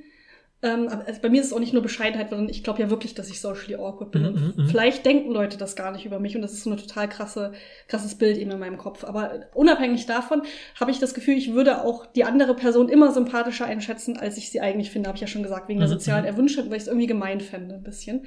Ähm, deshalb würde ich die Person immer höher einschätzen und mich aufgrund meiner komischen äh, Bild von mir selber, dass ich socially awkward bin, würde mich ja immer schlechter einschätzen. Deshalb wäre mein Gap sicherlich sehr groß. Mhm. Ähm, das würde man sicher mit Schüchternheit vielleicht auch zusammenbringen, keine Ahnung. Ähm, aber wenn ich, ne, wenn ich jetzt äh, eine Person besser kenne, also zum Beispiel MitbewohnerInnen, mit denen ich jetzt ein, fast ein Jahr zusammengelebt habe, die würde ich dann wahrscheinlich bei der Sympathie, beim Sympathiewert richtig, also äh, richtig in Anführungsstrichen Mhm, mhm. einschätzen. Genauso wie ich sie wirklich sehe. Mhm, mhm. Das heißt, sie wäre dann genauso hoch vielleicht eingeschätzt wie bei den anderen Leuten, aber ich würde es ernst meinen. Mhm. Aber die sind auf dem gleichen Level, Mhm, weißt du? mhm. Ja, ja, ja. Ähm, und ich würde dann vielleicht selber aber mich ein bisschen wohler fühlen mit der Person und deshalb würde es sich mehr annähern oder so. Weißt du, was ich meine? Ja, ja, Aber, doch, also auch, dass ich, dass, ja, dass ja. die Personen in meinem Sympathielevel immer alle auf dem gleichen Stand, immer bei einer 6 wären. Aber ich würde es nur am Ende ernst meinen. Mhm, mhm. Weißt du? Das heißt, das würde, äh, wäre immer gleich, obwohl es eigentlich niedriger wäre am Mhm, Anfang. mhm. Und nur am Ende dann auf dem richtigen Level wären. Ja, ja, Ich weiß nicht, ob, damit, ob man damit irgendwas anfangen kann, aber das habe ich mich gerade gefragt. Ja, also ich glaube auch, dass sie diese Komplexität von solchen Überlegungen, die du jetzt hier total, finde ich, auch plausibel offenlegst. Also ich kenne das auch, dass ich, also ich finde auch, man hat ja so, es gibt ja so zig auch andere in der Linguistik, zum Beispiel allein sowas wie dieses Kooperationsprinzip von Grice, was natürlich nur so eine nicht empirisch äh, von ihm irgendwie überlegte, sondern einfach so eine gesetzte Hypothese ist, dass Menschen erstmal bei anderen voraussetzen, dass sie erstens äh, vertrauenswürdig sind. Ja, allein deswegen kann ich ja Leute auf der Straße nach dem Weg fragen und sage danach nicht, wenn sie mir was gesagt haben, dem traue ich jetzt nicht, sondern man Mhm. denkt, folgt erstmal der Anweisung und so. Und man selber geht auch davon aus, dass andere einem das zuschreiben und so. Ist das so eine wichtige Grundbedingung des Kommunizierens und menschlicher Interaktion ist. Und ich glaube, die Sachen, die du beschreibst, schwingen da ja mit, dass ich jetzt erstmal, ich habe keinen Grund, jemanden für unsympathisch oder äh, uninteressant oder was auch immer sie alles befragt haben zu Mhm. halten, sondern würde sagen, da ist, fängt der Standardwert bei einer Skala von 1 bis 7 eher bei 5 oder 6 Du würdest an. immer über die Mitte mindestens Genau, gehen genau, wahrscheinlich. genau, Außer genau. es läuft halt wirklich schlecht. Aber das ist ja auch unwahrscheinlich, weil das ja solche typischen äh, Mhm, mhm. einführenden Gespräche wie, Ja, was sind ja. deine Hobbys sind. Und ich glaube eben nicht, ich glaube, dein, also so verstehe ich deinen Zweifel oder so würde ich auch meinen formulieren. Und das hat gar nichts mit sozialer Erwünschtheit zu tun oder, oder sowas, weil, was ja bei Bescheidenheit oft auch mitschwingt. sondern es hat einfach damit zu tun, dass wir auf Kooperation und menschliche Interaktion in unserem Zusammenleben typischerweise angewiesen sind und dann von, mh, von kind, Kindesbeinen an sozusagen beigebracht bekommen, sozusagen, dass äh, wir uns auf andere Menschen üblicherweise verlassen sollten, selber verlässlich sein sollten. Also, also schätzen wir das sehr hoch ein, und aus dem gleichen Grund schätzen wir es aber vielleicht eben bei uns auch als gering ein, würde ich eben vermuten, weil wir selber natürlich, äh, das kennt man ja aus allen möglichen so ähm, Biases, dass man natürlich negative Sachen stärker im Gedächtnis behält als positive, ja auch negative ja. Kritik stärker behält. Das heißt, wenn ich gefragt werde, für wie zuverlässig hältst du im Schnitt alle möglichen Menschen, dann sage ich wahrscheinlich auf einer Skala von 1 bis 7, keine 5 bis 6. Und wie viel, wie zuverlässig hältst du dich selber, fallen mir sofort die drei Dinge ein, wo ich absolut mhm. unzuverlässig bin und sage ich 5 bis 4 oder sowas. Aber auch, weil man muss ja schon noch sagen, in, äh, in Deutschland und wahrscheinlich ist es in Amerika und Großbritannien ähnlich, werden wir ja auch erzogen zu sagen, Eigenlob stinkt, mhm. sei mal nicht so. Und das, und da spielen eigentlich auch, deshalb war ich überrascht, dass keine Geschlechterunterschiede ähm, mhm. rauskommen. Das ist, glaube ich, bei Frauen noch mal mehr da, weil mhm. Selbstbewusstsein bei Frauen häufiger arrogant rüberkommt als bei Männern. Zumindest, mhm. äh, wenn ich das, also sehe ich, also empfinde ich das so, muss, muss man sich natürlich empirisch angucken. Ja, ja, ja. ja. Ähm, deshalb fand ich es auch schade, dass sie nichts darüber geschrieben haben, aber ich nehme an, es kam nichts raus, sonst hätten sie was Würde dazu geschrieben. Vermuten, ja. Und das spielt natürlich dann auch eine Rolle, dass wir eben so sozialisiert werden, zu sagen, lass äh, halt doch mal deine Bälle flach und schätze dich mal nicht mhm. so gut ein. Ähm, aber das, was du gerade gesagt hast, dass ähm, ganz am Ende im Fazit schreiben sie ja, dass sie eigentlich überrascht sind über diesen Liking Gap, weil bei anderen Studien eben rausgekommen ist, dass Menschen sich systematisch überschätzen oder mhm. eher so also positiv einschätzen. Also dass sie zum Beispiel ihre eigene Ehe ähm, als die perfekte Ehe zum Beispiel mhm, inszenieren mhm. und dass sie ihre eigene Fähigkeit, Autos zu reparieren, krass überschätzen. Mhm, mhm, und dass es eigentlich komisch ist, dass man bei diesen Gesprächskompetenzen so pessimistisch ist, wenn man doch bei anderen ähm, bei, bei anderen Einschätzungen von einem selbst nicht so ist. Mhm. Das würde ja eigentlich dem widersprechen, was du gesagt hast, weil wenn wir wirklich das Gefühl haben, wir äh, sind ober überkritisch mit uns selber und uns denken und wir denken nur an die vielen äh, die kleinen Momente, wo wir versagt haben. Mhm. Warum schätzen wir uns dann so gut ein, wenn es um Autos reparieren geht? Zum Beispiel? Ja, gut. Das ich eigentlich, weiß auch nicht, welche Studien da Ja, fand genau ich auch überraschend. Also ich würde meine Fähigkeit mhm. sehr gering einschätzen ja, bei Autos. Klar, klar. Aber gut, man weiß es nicht. Ja, ja, ja. Müsste man sich genau angucken. Ja, aber ich meine, genau das fragen sich ja in der Diskussion. Warum schätzen wir das so pessimistisch ein? Unser eigenes Gesprächs unsere eigenen Gesprächsfähigkeiten oder die, unsere eigenen wahrgenommenen Sympathien. Und ähm, naja, und beziehen sie auch auf so etwas wie, naja, dass wir so stark auf unsere eigenen Fehler fokussiert sind, führt natürlich dazu, dass wir uns ständig verbessern wollen. Mhm. Oder weil wir uns auch ständig verbessern wollen, sind wir auf Fehler fokussiert, so ein typischer Zirkelschluss, den Menschen halt gerne machen, auch so als Basis ihres Verhaltens. Macht aber auch wieder keinen Sinn. Warum haben wir das bei unserer Fähigkeit, Autos zu reparieren, nicht auch? Ja, keine Ahnung. Aber das dachte ich mir bei allen Argumenten, die sie gebracht mhm. haben, auch zu sagen, wir haben höhere Standard als an uns selber als an mhm. andere. Ja, aber was ist mit dem Autos oder mit mhm. dem Ehe? Also das sind noch überhaupt keine Argumente, die jetzt das eine von dem anderen abgrenzen. Das habe ich überhaupt nicht verstanden. Ja, das stimmt. Ich meine, aber sie versuchen es zumindest so zu erklären. Ich meine auch, dass sie äh, sagen, äh, dass man natürlich, was man, und das finde ich, das kann ich, kann ich auch nur bestätigen aus anderen Gesprächs, das ist vielleicht ein ganz gutes Argument, das weiß man ja auch aus anderen gesprächslinguistischen Kontexten, dass Menschen natürlich ihre eigene Lesbarkeit überschätzen. Ja. Also so im Sinne von, jeder hat gemerkt, dass ich rot geworden bin, jeder hat gemerkt, wie du vorhin gesagt hast, ne, dass ich ständig Wörter vergesse. Wie oft sowas. denke ich, dass ich, dass es total rübergekommen ist, dass ich so aufgeregt war vor dem Vortrag und dann sagen ja. Leute mir hinterher, hä, ich habe gar nicht gemerkt, dass du aufgeregt warst oder so. Ja, oder als du, du hast doch zum Beispiel neulich ein Reel aufgenommen für unseren Instagram-Channel und hast dann gesagt, ja, in dem Video habe ich das, das und das Wort falsch gesagt, aber ich habe es ja objektiv gehört. Nee, du hast das Wort richtig ja. gesagt, sozusagen ist das richtige Wort benutzt, ja. nämlich ethisch, nicht moralisch oder sowas, ja. Und das war ja, ähm, du warst dir aber sicher, dass du das falsch Ich hatte wirklich auf so einer Skala hätte ich eine 7 Ja, ja, genau, genau, genau. Und sowas, ne? Deswegen. Ähm, ja. Und ich finde halt, ich meine, der, der, die Schlussfolgerung, die sie machen, finde ich auch immer ganz wieder ganz interessant, weil es natürlich auch sich wieder mit den Dingen deckt, die ich auch immer gerne predige, wenn ich selber über Gesprächs- und Interaktionslinguistik spreche, dass wir natürlich alle extrem darin geschult und geübt sind und ganz viel Praxis haben, Gespräche zu führen und Alltagsgespräche zu führen, mhm. äh, dass wir da ähm, über viele Mikrosignale sehr kompetent sind, darin zu vermitteln, was wir wollen, wie wir sind, äh, wie wir die andere Person einschätzen. Und die anderen Personen nehmen das auch auf einer unbewussten Ebene genauso kompetent wahr. Und ich glaube, das ist genau wie äh, dieses typische, es gibt auch diesen Effekt, so wie wenn ich irgendetwas einfach aus Gewohnheit gut immer hinkriege, also was weiß ich, so ein Standardbeispiel oft so Sportsachen. Ja, ja. Ich, wenn du beim Vorturnen musst plötzlich vor der ganzen Klasse, aber eigentlich bist ja, du genau. ganz gut im Stab. Oder wenn, ja, du bist so. immer, bist immer ganz gut in den ganzen Gymnastikübungen, dann sagt irgendjemand so, aber du machst das richtig gut, wie du deine Schultern einsetzt und dann denkt man plötzlich über seine eigenen Schultern nach und macht ganz viel Quatsch, weil man sich... Ja, alleine, wenn man plötzlich darüber nachdenkt, wie man eigentlich läuft, während man läuft. Ja, genau. Ist schon genau, merkwürdig. Genau. Da denkt man schon so, stolpert man direkt. Ja, und genau dasselbe ist ja, ne, das ist ja auch, finde ich, lustig, dass oft merke ich immer im Erstsemester studieren diese so ein bisschen so eine naive Annahme, dass man alles, was man sagt, während man spricht, denkt. Aber wenn man mhm. das ernsthaft versucht, den Text, den man gerade spricht, ja, parallel im Kopf zu denken, dann wird man äh, äh, sofort stolpern und holpern und so. Ja, und das geht ja nicht. Das sowas so. nicht, wenn wir noch reden. Ja, ja, genau. Und ich habe das schon so oft durchdacht, dass ich das überwinden kann. Aber wenn man das zum ersten Mal nee, ich will schon nicht mal, denkt, nicht, mal, nicht, nicht weiter drüber nachdenken. Genau. Ja. Und deswegen, also ich glaube, wir haben da eine jahrelange Praxis, sind da richtig gut drin. Und mhm. ich, ich, weiß immer diesen Tipp, das habe ich erst neulich mit einer Kollegin besprochen, die in so einer, wir waren in so einer Situation, wo, wo so öffentlich was diskutiert wurde und sie hat überlegt, sich zu melden, hat sich dann aber nicht, nicht getraut oder gesagt, ja, dann habe ich darüber nachgedacht, wenn ich so einsteige, ja, dann denkt man ja, vielleicht, ich bin eingebildet oder irgendwie sowas, ne?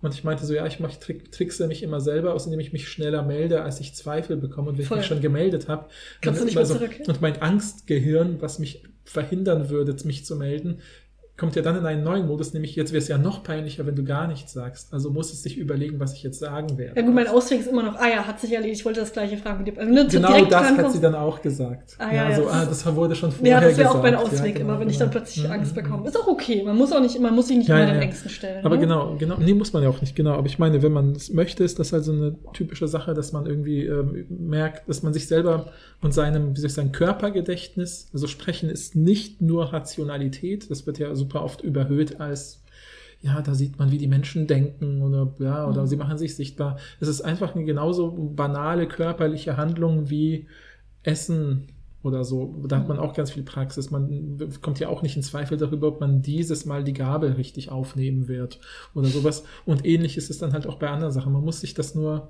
da, da haben wir halt aus verschiedenen Gründen die auch natürlich auch oft mit äh, Stereotypen, die auf bestimmte Gruppen projiziert werden und so zu tun haben, äh, viele Zweifel entwickelt. Und ja. weil wir ja auch so krass darauf fokussiert sind in der heutigen Zeit, richtig zu performen. Ja. Und dafür gibt, deswegen gibt es ja die ganzen Talking to Strangers Workshops und so weiter, ja. ja. Äh, weil wir da irgendwie so einen Fokus drauf legen.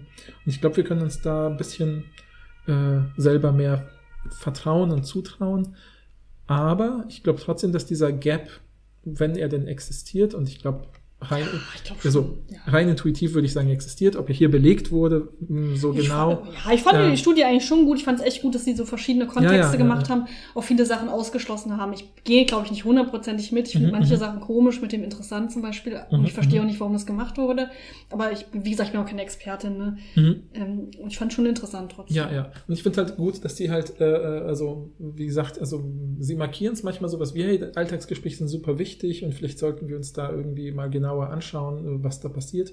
Und ich hoffe nicht, dass die Folgestudien so in eine Richtung gehen wie, wie können wir diesen Gap ausgleichen oder sowas, mhm. sondern ich glaube, das ist ein ganz natürlicher Prozess, dass ja. man das erst, sich erstmal äh, stark auf sich selber fokussiert. Ich meine. Ja, aber was, genau, was wäre auch das Learning daraus? Okay, genau. dass man sich nicht so viel Stress macht. Das schon. Und dass man nicht mhm. nachts aufwacht plötzlich und denkt, Mann, war das unangenehm. Ja, genau. Aber ich genau. weiß auch nicht, ob das gut funktioniert. Nur weil man das jetzt einmal gehört hat in so einer Studie, weiß ich ja. nicht, ob ich das, ob ich da jetzt wirklich eine Handlungs, also das ist ja auch was, also es ist ja nicht so, dass ich bewusst plötzlich aufwache und denke, oh, was habe ich denn da? Ich denke auch nicht bewusst drüber nach. Das sind dann diese Sachen, die einem unter der Dusche oder im Bett einfallen, was man gesagt hat. Ja, so. ja, ja, ja, ja. Und man kann vielleicht versuchen, sich das irgendwie bewusst zu machen oder, oder dann, dann, wenn das einmal aufkommt, zu sagen, ey, niemand erinnert sich daran. Erinnerst du dich an irgendeine mhm, Situation, mhm, wo mhm. jemand richtig unangenehm war? Wahrscheinlich nicht. Ja, ja, ja. So, aber ich weiß nicht, ob man da ein Learning draus zieht. Ja, ja, ja, genau. Also ich glaube auch, also ich glaube, das ist sozusagen, ich finde es spannend, wie sie damit weiter umgehen, welche Schlussfolgerungen sie draus ziehen, was sie damit genau Können wir uns erreichen natürlich auch mal wollen. Angucken. Ne? Genau. Die, die ja. Leute. Äh, Stimmt, ist ja 2017 oder 18, 18 gewesen. Ja. ja. dann könnte es sein, dass es bestimmt Folgestudien mhm. gab. Ne? Aber ja, vielleicht, ich fände es spannend zu wissen, ob, wie ihr das einschätzt. Also habt ihr auch, äh, also würdet ihr zum Beispiel auch, also ich, ich würde da mit dir mitgehen, Rebecca, also dieses, dass ich diese Lücke höher einschätzen würde, also noch höher als einen Punkt sozusagen. Also wenn ich selber in neue Gesprächs Situation geworfen werde und soll dann einschätzen, wie interessant sind die anderen. Wie ja gut, aber vielleicht kann man das damit schüchtern. Andererseits, ich weiß auch gar nicht, ob ich mich als schüchtern bezeichnen würde. Ich hätte eher gedacht, dass so mit Selbstachtung da bei mir vielleicht irgendwas mitkommt. Da haben wir halt wieder das Problem, dass wir nicht wissen, wie sie Schüchternheit ja, operationalisiert stimmt. haben. Ne? Also ja. wahrscheinlich war das, wie gesagt, irgend so ein 20 Punkte Fragebogen und je nachdem, was man kriegt, kriegt man einen Schüchternheitswert. Und mhm. das ist vielleicht wirklich, würde ich vermuten, sowas wie ich initiiere selber Gespräche. Mhm. Äh, ich bin jemand, der in der Gruppe gerne im Mittelpunkt steht. Ja. Also diese üblichen genau, Fragen. Da, da würde ich natürlich Nein sagen. Ja, ja, genau. Und insofern Ja. wärst du dann Wahrscheinlich wäre ich psychologisch schüchtern Okay. sozusagen. Ja, Ja, okay. ist doch okay. Ja, Hab ich genau. kein Problem mit, ja. Genau, genau. Und deswegen, also ich, mich würde es trotzdem interessieren, ne, wenn ihr euch so einschätzt, dass ihr sagt, okay, ich habe da auch so ein Gap. Ähm, bringt euch die Studie was? Könnt ihr damit was anfangen, äh, dass ihr jetzt denkt, ach stimmt, es scheint bei jedem so zu sein, scheint eher der Standardwert zu sein als das Ungewöhnliche? Mhm. Äh, entlastet euch das oder ist es so nice to have, aber mein Verhalten kann sich dadurch eh nicht ändern, weil so geht's mir, muss ich sagen, dass ich das Gefühl habe, so gut zu wissen, dann kann ich vielleicht Leuten so nach einer Situation vielleicht trösten, also andere, und ihnen sagen, hey, da gab es diese Studie, dafür ist es vielleicht ganz nützlich. Oh, ich kann mir glaub- schon vorstellen, dass ich, wenn ich mir das selbst im Gedächtnis widerrufe, Mhm, wenn wieder so ein Cringe-Moment kommt. Mhm, Ich weiß auch nicht, ob es mir helfen würde, aber wenn man sich das immer wieder sagt, das ist ja vielleicht auch so eine, eine Fake it till you make it Sache. Ja, es kann sein, genau, genau. aber- Also genau, das würde mich interessieren. Also was denkt ihr darüber? Äh, bringt euch das was im Alltag? Äh, was wären vielleicht eurer Meinung nach auch interessante weiterführende Fragen? Weil ich glaube, die stellen sich ja automatisch. Ne? Ja. Eben auch gerade in Langzeitbindungen und so weiter finde ich das total interessant zu gucken.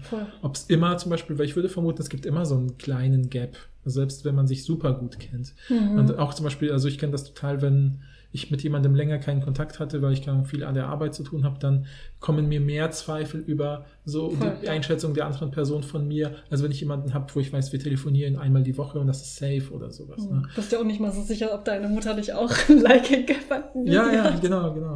Ja, ja. Quatsch. Kann, kann ja sein. Ja, genau, also was wäre doch spannend zu untersuchen. Ja.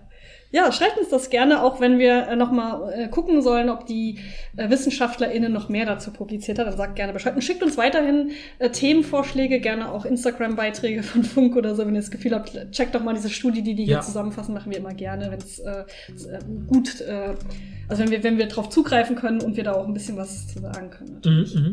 Okay, und dann hören wir uns beim nächsten Mal. Tschüss. Ciao.